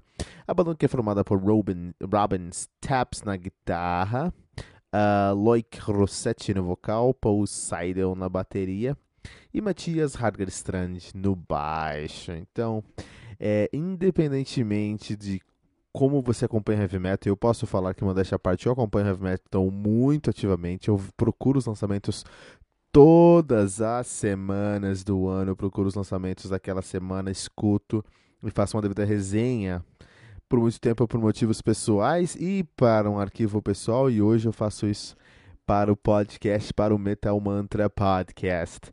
Mas é, eu procuro muito heavy metal, eu sempre procuro muito heavy metal e eu. Uh, e mesmo assim, essa banda é uma banda que eu não conhecia. Não importa o quanto você tente, é impossível conhecer todo o heavy metal. O heavy metal tá aí para te surpreender. E que banda incrível, excelente. Tanto que o Fiery Nozoic One, o Pali... Paleozoic, foi um dos 20 melhores álbuns de 2018, segundo a mídia especializada aí, cara. E é uma banda que eu não conhecia, os caras já também aí com um dos melhores álbuns de 2018, meu. Então, antes da gente falar um pouquinho sobre onde, tem que falar um pouquinho sobre o estilo que eles fazem. Eles fazem um prog metal com um pouco de sludge. Esse prog com sludge que flerta com o, o post metal, na verdade, é uma pegada, é, uma, é um nicho, é uma cena nova do prog metal no mundo que é a gente chama de weird prog que é um progressivo de raiz, porque é, é a melhor maneira de você definir uma banda como essa, é você falar que é progressivo, mas eles não de fato usam as regras, porque o progressivo, ele geralmente vem com um outro estilo atrelado, por exemplo, ah, o cara faz um power metal progressivo, então você tem elementos de power metal, eles quebram eles quebram as, as, a, a, redoma que define o, o, o, Power Metal progredindo o som. Essa é a ideia do progressivo. Você pega um, uma coisa estática e progride aqueles características elementos, criando uma coisa mais dinâmica, uma coisa uh, que transcende os limites daquele estilo. Né? Isso é que é o progressivo. Então, o Power Prog é uma banda de Power Metal que, de alguma maneira, eles conseguem desafiar os limites do Power Metal e traz elementos que progridem aquela sonoridade. Thrash metal progressivo é uma pegada, é uma banda que tem uma pegada de thrash metal que faz thrash metal, mas eles mais uma vez desafiam o que, que é o thrash metal em, sua, em seu cerne e traz elementos que talvez sejam fora do thrash metal, mas que vão combinar com a sonorização. É menos que um crossover. Um crossover é quando você mistura dois, dois, dois sons. Um, um, um progressivo é quando você pega um, um um crossover quando você pega dois estilos. Ah, essa, essa banda faz um crossover aqui de hardcore, desculpa, de thrash metal com hip hop. Putz, isso é um crossover. Ah, essa banda aqui faz um, um crossover de música eletrônica com um, um thrash death metal. Puta, legal. Aí é outro é uma outra pegada. O progressivo é quando você pega os elementos de um som, thrash metal, por exemplo, e você evolui ou você progride com a, as características daquele som até o momento onde ele ainda continua sendo thrash metal, mas ele é tão diferente que ele tem que estar num outro ponto, que é um progressivo. Tá? Legal. O Weird Prog não faz isso. Ele é um progressivo em sua raiz porque ele é heavy metal. Ele é heavy metal em geral. Mas ele é tão vanguardista e ele experimenta tanto, não com instrumentos escrotos, tá? Experimenta tanto em sua composição, timbragem, como as coisas funcionam, que ele precisa ser considerado uma outra. Ele, ele, é, ele desafia o próprio tecido da realidade. Ele fica aí num lugar que a gente chama de Uncanny Valley. Então, se você gosta de, do, do termo, da, da pegada do Uncanny Valley no videogame, quando você vê aquele videogame que tem uma, uma, uma animação tão perfeita, você fala, putz, isso é real ou é animação? Você entrou no Uncanny Valley da animação ali, do CGI do videogame, né? Em outros aspectos, o, o Weird Prog é o Uncanny Valley da música do heavy metal atualmente. E tem os maiores expoentes do Weird Prog seriam coisas como Haken, como Lepras, como Amorphis, né? O Amorphis nem é, não, Amorphis não é muito, não, não é, não é Weird Prog. Haken e Lepras são duas bandas que definem muito bem o nosso Weird Prog. E The, Ocean, The Ocean é um Weird Prog também. Então eles têm um conceito muito interessante no som deles que é falar sobre a história do mundo, a história do planeta Terra. Então eles pegam alguns períodos evolutivos da nossa Terra, Aeolian, Precambrian, Heliocentric, Anthropocentric, Pelagial, Phaerozoic, Paleozoic, e eles vão é, tentando descrever como é, é, como é que a Terra, tentando transmitir ou trans, traduzir ali no seu som, como é que a Terra conseguiu evoluir de um ponto até o outro. Olha que interessante, né? Um, esse conceito eu já fiquei muito interessado quando eu fui escutar esse álbum. Falei, puta, cara, isso aqui ou tem muita chance de ser bom, ou tem muita chance de ser ruim. Vamos ver como isso vai funcionar. E era um álbum muito bom, funcionou muito bem, né? Uh, quando a gente está falando aqui sobre o Phanerozoic One, a gente tem que falar também sobre como a produção desse álbum foi pensada para trazer uma um sentimento de, de, de um som arrastado, de um som carregado de um som que parece que está lameado. Parece que você lameou o som e tem ao mesmo tempo uma coisa meio meio uh, úmida, meio fria, mas por outro lado está secando, que está deixando a coisa mais pesada e mais dura ali. Muito interessante esse sentimento porque é difícil explicar como eles fizeram isso, mas eles fizeram e vocês vão sentir isso, especialmente escutando os baixos desse, desse álbum aqui. O baixo tem notas muito graves. Ele fica na região do cisão e do mi ali, no misão e do cisão, assim, geralmente, né? Isso traz uma pegada de uh, profundidade no som, que é totalmente a ver com a mensagem que eles estão querendo falar. Então, olha só, a mensagem que eles estão transmitindo no álbum, o conceito que estão transmitindo no álbum, não está só na letra, não está só na composição, está na própria produção, no próprio DNA das linhas que foram gravadas nesse álbum. Isso é muito legal, isso é muito interessante. Destaque para o vocalista, que é impressionante como o Robin, uh, desculpa, como o Loic Rossetti consegue colocar esses duas vozes no som dele, essa voz limpa e agradável e hipnotizante e uma voz mais agressiva e mais rasgada mais gutural, aguda, né? Principalmente quando tem esses, esses dois prismas pra gente aqui, né? E a, além disso, o, o tecladista da banda também, ele traz, é, é, o nome dele é Vincent, Vincent Membres, o Vincent Membres ele também traz essa é, é, sobreposições de vozes, ele também faz backing vocal, e aí você tem sobreposições de vozes durante as músicas, trazendo mais camadas, assim, então realmente parece que você tem uma banda com muitas coisas acontecendo aí, né? Mas aí no final do dia é um álbum que, apesar de ser muito bom, e eu ter gostado bastante, e ter tanta coisa que eu posso explorar nesse álbum, eu escutei esse álbum por semanas para explorar ele mais e mais e mais, é, é para quem gosta se você não está acostumado com prog, você não vai se acostumar com weird prog, né? Eu recomendo que você ouça, que você dê uma chance para você entender o que é weird prog, qual o conceito que estão e a mensagem e o conceito que estão querendo trans, transmitir, mas é, eu reconheço que você precisa ter uma, uma mente muito mais, não muito mais aberta, muito mais preparada para o prog metal para conseguir absorver todas as nuances que você vai encontrar em The Ocean. The Ocean, com o seu álbum, esse nome é complicado. Com certeza ganhou o título de álbum mais desnecessariamente, nome de álbum mais necessariamente grande da história. Phanerozoic One, Paleozoic do The Ocean. 4.7 pentagramas dourados, o que torna esse álbum aqui esse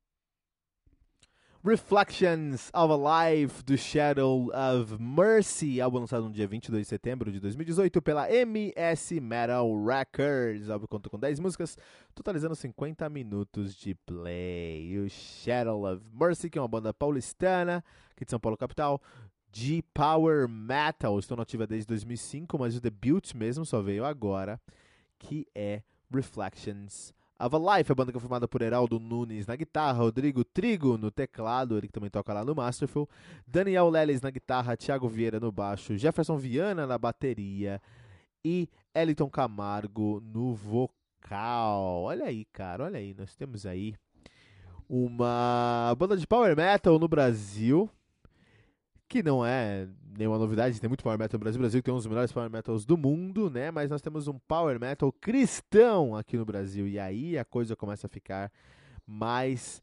interessante. Power uh, Shadow Love Mercy, tá bom?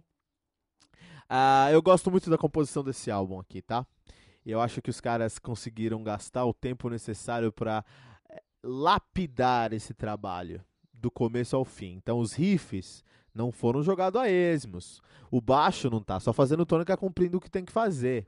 A bateria não tá aqui só tentando aparecer, muito pelo contrário. Todo, eu acho que eles conseguiram trazer bons elementos em todos os pontos dessa, desse, desse álbum aqui. É, a composição funciona muito bem. Eu gosto de como eles, eles trouxeram as soluções para os gargalos de composição. É, sai um pouco da caixa, não, so, não seriam soluções que eu pensaria se eu estivesse escrevendo esse álbum. Então mostra que os caras têm uma experiência enquanto músicos aqui, porque eles conseguiram sair um pouquinho do ponto comum, o que é muito positivo, tá? É, uma ambientação em geral, isso porque é uma presença bem é, forte do Rodrigo Trigo tecladista dos caras aqui, é, eles têm um, tem uma, um teclado muito presente. O teclado tá até na pós-produção até tá com um pouquinho mais alto do que eu acho que é o comum para as bandas de power metal aí. O que não é negativo positivo é só uma opção. Me lembra muito Karma, né? Naquele álbum Karma dos caras, eles tinham um teclado assim tão presente quanto a gente tem aqui no uh, Reflections of a Lifetime. Só uma conferir é Reflections of a Lifetime. Desculpa, pessoal. Shadow of Mercy com Reflections of a Lifetime, né? Um, eu acho muito legal a ideia que eles tiveram de trazer uma temática cristã, mas não para a, a, primeira camada de complexidade dessa banda. Então a gente escuta essa banda e a primeira coisa que a gente vai perceber é: puta, esse som é muito bom. A primeira camada que eles trazem para você são, é uma camada de, de música boa, de, é, heavy, de power metal com qualidade, de power metal que tem é, um motivo para estar tá ali, tá? Bem feito, power metal bem feito, power metal bem feito, né? Essa é a primeira camada. E na segunda camada, quando você começa a prestar atenção nas letras e na temática do álbum em si, você percebe, pô, rola um cristianismo aqui, né? Então, é, por exemplo, alguma das músicas dos caras aqui no Reflections of a Lifetime, se a gente parar pra pensar, eles, eles têm ali a In His Name, em seu nome, né? Uh, Reasons to Go On, motivos para seguir em frente. The Fall, a queda, por exemplo, né? Então eles têm alguns conceitos aqui que remetem a uma temática cristã, mas isso está na segunda camada, assim. Eles não estão escondendo isso, muito pelo contrário, eles estão deixando ali como um, um, presente embrulhado. Então você tem um presente muito especial que é a temática dos caras cristãos, ao redor disso eles colocam alguns outros adornos e você precisa passar por esses adornos para chegar no presente principal. E isso é muito positivo, isso traz uma satisfação, uma recompensa no final do dia. Uh, eu gostaria de comparar esse álbum aqui a alguns sons que eu gosto muito assim.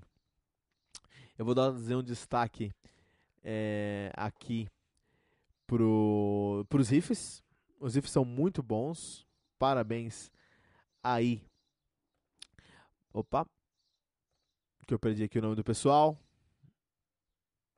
Então, parabéns para o Heraldo Nunes e para o Daniel Leles. Vocês têm. É, muitas bandas elas guardam riffs, vocês não guardam, vocês entregam seus riffs em todos os lugares, né? É, e uma banda com seis pessoas que tem um teclado tão presente, eu acho que quem mais sofre é, são as guitarras. Porque você tem dois guitarristas, o que esses dois guitarristas vão fazer para não sobressair, por exemplo, o que a, o teclado está fazendo, não disputar com o espaço com outros elementos da banda. Eles conseguem é, ser, ser modestos a ponto de falar: não, não, não, a gente tem que fazer isso de uma maneira que valoriza outros pontos e outros elementos do nosso som. Isso é muito bom. Parabéns pela maturidade musical Heraldo Nunes e Daniel Leles. É, um destaque mais que especial para o tecladista Rodrigo Trigo, que ele tem, ele é o, ele é o Steve Harris da banda. Ele pisa no, no retorno, ele pega o baixo. Rodrigo Trigo, por favor, me diga se você tem aquele teclado guitarra. Se tiver aquele teclado de guitarra, guitarra meu, como tem o, o, o, o, o Warman do Children of Bodom, puta, você precisa daquele teclado de guitarra, porque você precisa pisar no, no retorno e colocar o seu teclado na linha de frente, porque está presente toda, todas as músicas do começo ao fim, você tem um teclado bem presente fazendo harmonizações ou, ou, ou trabalhos, né? Isso é muito positivo. E pro Thiago Vieira, o baixista, parabéns, Thiago Vieira, pelo seu trabalho aqui no Shadow of Mercy, porque é, tem uma tibragem muito boa, tem é, grooves muito bem feitos, grooves que saem da caixa, não são grooves dentro da caixa, tá bom? Então, assim, tem que, vamos prestar atenção no Thiago Vieira, porque com alguns, alguns outros é, lançamentos, é, o som dele vai amadurecer ainda mais. A gente pode estar olhando uma referência dentro do heavy metal. Essa banda aqui, para mim, pode ser uma referência do heavy metal. Eu quando escutei Shadow of Mercy, eu eh, imediatamente remeti ao, ao Dominion do Camelot. Eu acho que o Shadow of Mercy tem tudo, tudo para ser um Camelot brasileiro. Um pouquinho mais. É, alguns próximos trabalhos vão provar se eles chegam nesse ponto ou não, se eles decidem ir para outro lugar, não sei, né? Mas no final do dia, é uma banda que tem muito potencial de chegar a, a, a ser referência dentro do Power Metal é, brasileiro. Olha aí, Shadow of Mercy com Reflections of Life.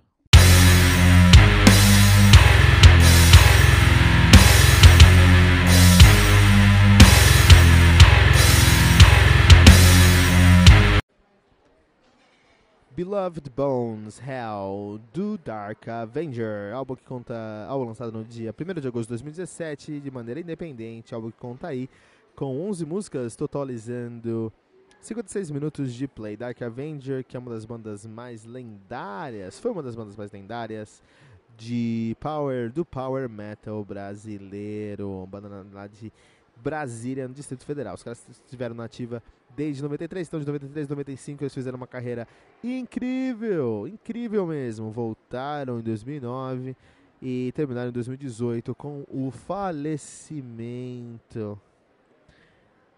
do vocalista Mário Linhares. Uma pena, né?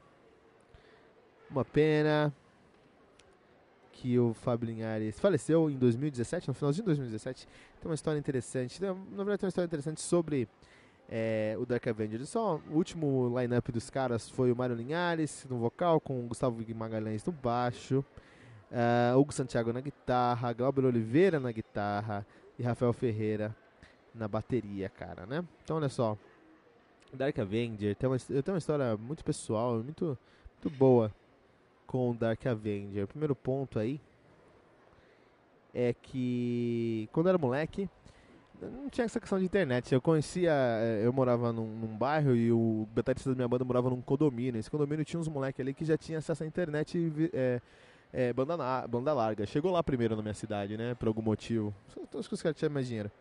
E aí, nisso, é, eu sempre ia lá e sempre pegava só música nova lá. Ficava o dia, uh, dia inteiro com eles lá escutando músicas novas, colocando no MP3 pra escutar, né? E nesse ponto aí, um dia, é, eu já tinha conhecido Stratovarius, Altaria, Sonata Ártica, Rhapsody, tudo. É, e eu tava naquela pegada de pegar sons brasileiros. Então eu tava. O Antiangra já tinha passado, já era um som que a gente gostava muito. Xamã já era uma coisa que estava muito presente também. Mas a gente foi garimpar, Yangar, Symbols, é, Arlequim. E aí chegou ali no Dark Avenger. Chegamos no Dark Avenger. E a gente foi escutar o Dark Avenger com o Dark Avenger. E puta, que álbum, álbum de 95 aí. Que álbum maravilhoso, cara né? A gente nem falou sobre a discografia dos caras, vamos falar aqui rapidinho, a gente atrás de volta essa história. Então, os caras têm uma discografia enxuta e bem constante, na verdade, né? Mas ainda assim, um, um, uma discografia que vale a pena. Então, o que acontece?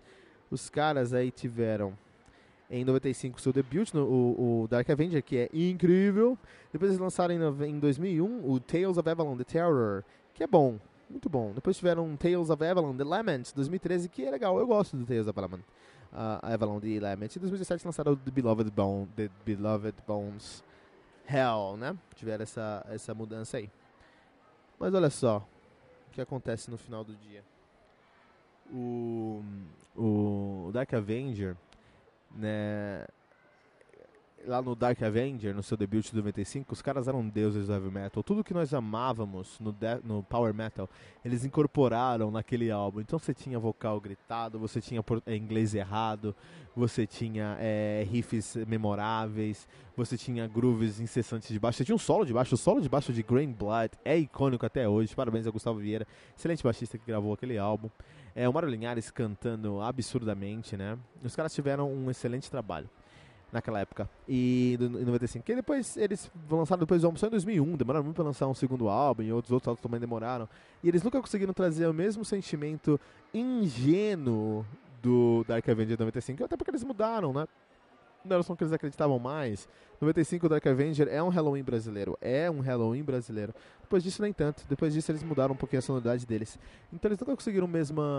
Conseguiram o mesmo respeito, mas não conseguiram o mesmo. O mesmo. O mesmo sucesso que em 95 com Dark Avenger, né? Agora. É, 2017 eles lançaram Beloved Bones Hell. Teve até uma treta para lançar o lançamento desse álbum. Era para sair em 2016, foi sair, não saiu em 2017, enfim. No final do dia, quando saiu, a gente foi lá, resenhou aqui no, no antigo Nine Nine Devils, aqui no, que é o nosso percussor, nosso, o avô do Metal Mantra.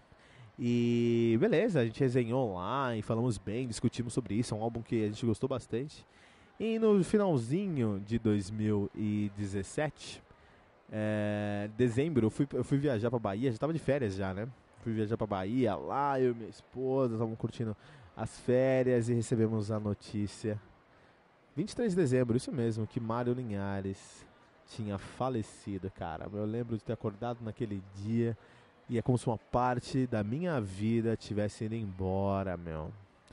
Um dos objetivos que eu tinha no Metal Mantra, tem, no Nine Devils e hoje no Metal Mantra, é conhecer os meus ídolos, né? Esses caras que eu cresci escutando e sei tudo que eles fizeram assim em questão de heavy metal. Eu queria sentar com eles e conversar com eles, trazer aqui numa entrevista. E Mauro Linhares estava no topo da lista, meu. Uh, de fato, eu já tinha trocado mensagens com ele, mais ou menos no lançamento do Dark Avenger, e estavam estabelecendo uma agenda ali para uma entrevista, né? E o cara faleceu, meu. E que merda, porque é um, um talento incrível, com uma bagagem impressionante, com trabalhos muito sólidos do heavy metal. Com certeza é um dos álbuns essenciais da década de 90 do heavy metal brasileiro, com certeza top 5 dos álbuns essenciais do heavy metal brasileiro dos anos 90 é o Dark Avenger do Dark Avenger. E o cara faleceu, a gente não teve essa oportunidade. Então aí, é, que o heavy metal continue honrando a memória de Mário Linhares. E chegamos agora no Beloved Bones Hell. Então esse esse álbum aqui, é, ele marca uma quebra de paradigma para o, o, o, o, Dark Avenger, porque eles sempre tiveram como pegada a cultura arturiana, né? Sempre falaram um pouquinho do rei Arthur e lendas arturianas, né? No contexto aqui, eles se distanciaram dessa, dessa cultura e chegaram numa cultura mais pré-colombiana, sombria, escura, algo assim, né? E isso é legal, é legal que eles mudaram um pouquinho esse conceito. É legal bandas que, que tentam se reinventar, né? Uh, como eles saíram dessa, dessa, dessa, dessa parada meio arturiana, eles conseguiram ter menos amarras no seu som, conseguiram ter menos é, regras para serem cumpridas, requisitos para serem cumpridos no seu som. Sendo assim, eles conseguiram trazer mais momentos geniais, geniais, geniais nesse álbum aqui. Esse álbum tem 40 minutos, 46 minutos, deixa eu checar aqui no pre-release dos caras. Esse álbum aqui tem na base de 40 minutos, são 11 músicas ali com mais ou menos 40 minutos de play, né? Um, são 11 minutos com 50 minutos, de, 56 minutos de play. Só que pra diluir tudo o que eles trouxeram nesse álbum aqui, devia ter duas horas desse álbum, porque tem muita informação, cara. todos os riffs têm três ou quatro variações antes do refrão, assim, por exemplo, sabe? O refrão não tem dois refrões refrãos, desculpa, não tem dois, não tem um refrão que segue um outro refrão. Enfim, é, são muitos elementos tão distintos no som que esse álbum acaba ficando dá um sentimento que ele foi super, é, super pensado. Pensaram demais sobre esse álbum aqui. Talvez se tivessem sido mais ingênuos e mais direto, o álbum ter sido mais diluído, o que não diminui a genialidade dele, porque tem momentos nesse álbum que são incríveis. É por isso que aqui no Metal Mantra nós vamos dar 4.5 pentagramas dourados para Beloved Bones Hell do Dark Avenger.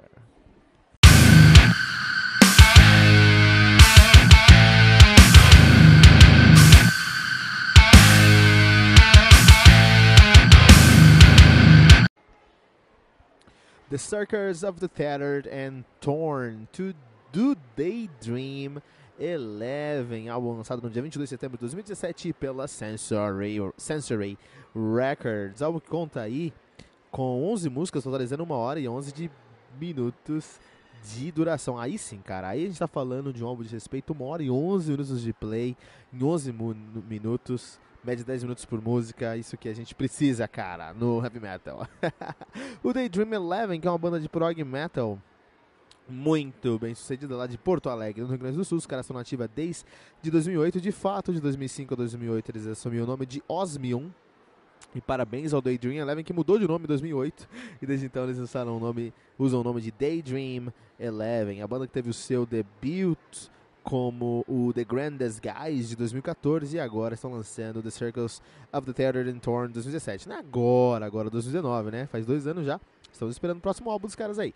Banda que é formada por Marcelo Pereira na guitarra, Thiago Massetti na guitarra e no vocal e Bruno Giordano na bateria. Isso aí, Circus The Circus of the Tattered and Torn. Então, uma história legal sobre esse, esse álbum aqui. Esse álbum ele foi concebido em uma campanha de crowdfunding, né? Eles fizeram uma campanha para uh, produção desse álbum aqui. E nessa campanha, um dos diferenciais dessa campanha era que eles iriam destinar uma porção do dinheiro arrecadado para organizações não governamentais que defendem animais. Olha que interessante, cara. A gente não vê isso todos os dias. É, se eu soubesse essa campanha a tempo, com certeza contribuiria. Não porque, puta, é um álbum, não só porque é um álbum de prog metal que eu sabia que ia ser excelente, como também ajudar os animaizinhos que precisam da nossa ajuda. Parabéns ao Daydream Eleven por essa iniciativa. E essa iniciativa tem tudo a ver com o conceito que eles trouxeram para o álbum. Esse álbum aqui que é um álbum conceitual. Prog Metal, 1 hora e 10, álbum conceitual. Já sabe que vai ter uma nota muito alta aqui no Metal Mantra, que é tudo que eu gosto de fato, né? Então, o The Circus of the Terror and Torn tem um conceito que é um círculo. A gente fala, eles falam sobre um círculo mesmo, mas esse círculo que eles falam é um círculo sem animais, é um círculo é, feito por humanos, para humanos, sem animais, evitando assim o sofrimento desses animaizinhos para o nosso bel prazer. Muito legal, né? Eu adoraria que isso acontecesse. Queria ver isso e, e, e acontecendo, né? Uh, esse álbum aqui, o The Circus of the Tattered and Torn, que é um nome muito bom, na verdade, tem muito peso e tem muito sentimento. Eu gosto muito como eles conseguiram transcrever o sentimento mais escuro, mais, mais pesado, mais intimista mesmo, no peso deles, sem perder a qualidade é, de composição, né? Você tem elementos muito intricados nesse álbum aqui. É, todas as músicas têm elementos muito intricados, mas tudo passa com tratamento muito, uh, muito bem cuidado, com muito carinho. E no final do dia, acaba sendo um álbum que você consegue ouvir é, sem dor, não machuca, não sufoca. É muito, tem muito álbum intricado, especialmente de prog metal, que tem tantas convenções nas músicas que você fala, pô, peraí, o que está acontecendo, né? É uma arte quando você consegue, por exemplo, mudar o andamento do seu compasso e o seu ouvinte não percebe isso. E uma técnica muito específica chamada emula em música, você também faz isso, você simula um compasso dentro de outro compasso, né? Uma fórmula de um, andamento de compasso dentro de outro andamento de compasso. É, não só por isso, eu comparo o The Circles of the Statter and Torn e o Daydream Eleven em geral com o DT na sua melhor fase, ali na época do, do, do depois do Train of Thought, do Train of Thought até o, o Silver, uh, uh, Black Clouds and Silver Lightnings, eu acho que ali é onde a gente chega aquela uma fase muito boa do DT, uma fase que o Daydream Eleven consegue emular muito bem aqui, não só nesse álbum, quanto a sua carreira, mas eles conseguiram abrir a mente pro, pro prog metal. Os caras começaram a ouvir de tudo, de tudo de prog metal. Então eles trouxeram ali. Eu escuto esse álbum e, e, e o sentimento que é transparecido nesse álbum para mim é por exemplo, em Trust Knife, é algo que eu sinto, é um sentimento tão bem sucedido é, em sua transmissão, na música, que eu só encontrei isso em poucas bandas uh, de prog metal. Uma delas é a Riverside. Riverside tem muito disso, de, de trazer um sentimento baseado ali na, na composição deles. É, o baixo aqui, ele tem um, um caráter de de nesse álbum aqui ele tem um caráter mais é, mais ousado ele é mais pé na cara ele está mais presente no som do que geralmente está em outras bandas de prog metal, e isso me lembra muito Redemption. E eu acho que eu também vou comparar Daydream Eleven a Redemption. Então, se você gosta de prog metal, você gosta de DT, você gosta de Redemption, você gosta de Riverside, você vai amar The Circus of the Tattered and Torn. Parabéns pelo álbum, parabéns pelo conceito, parabéns pela campanha e por ajudar os animaizinhos. E agora a nota, a nota aqui no Metal Mantra, vamos vamos dar uma nota muito expressiva, baseada na composição, originalidade, conceito e execução do álbum, vamos dar uma nota de 4.8 pentagramas dourados. 4.8 já recebe um selo aqui. 4.8 é o selo de essencial. Metal Mantra classifica o Daydream Eleven, The Circles of the, of the Tattered and Torn, como um álbum essencial.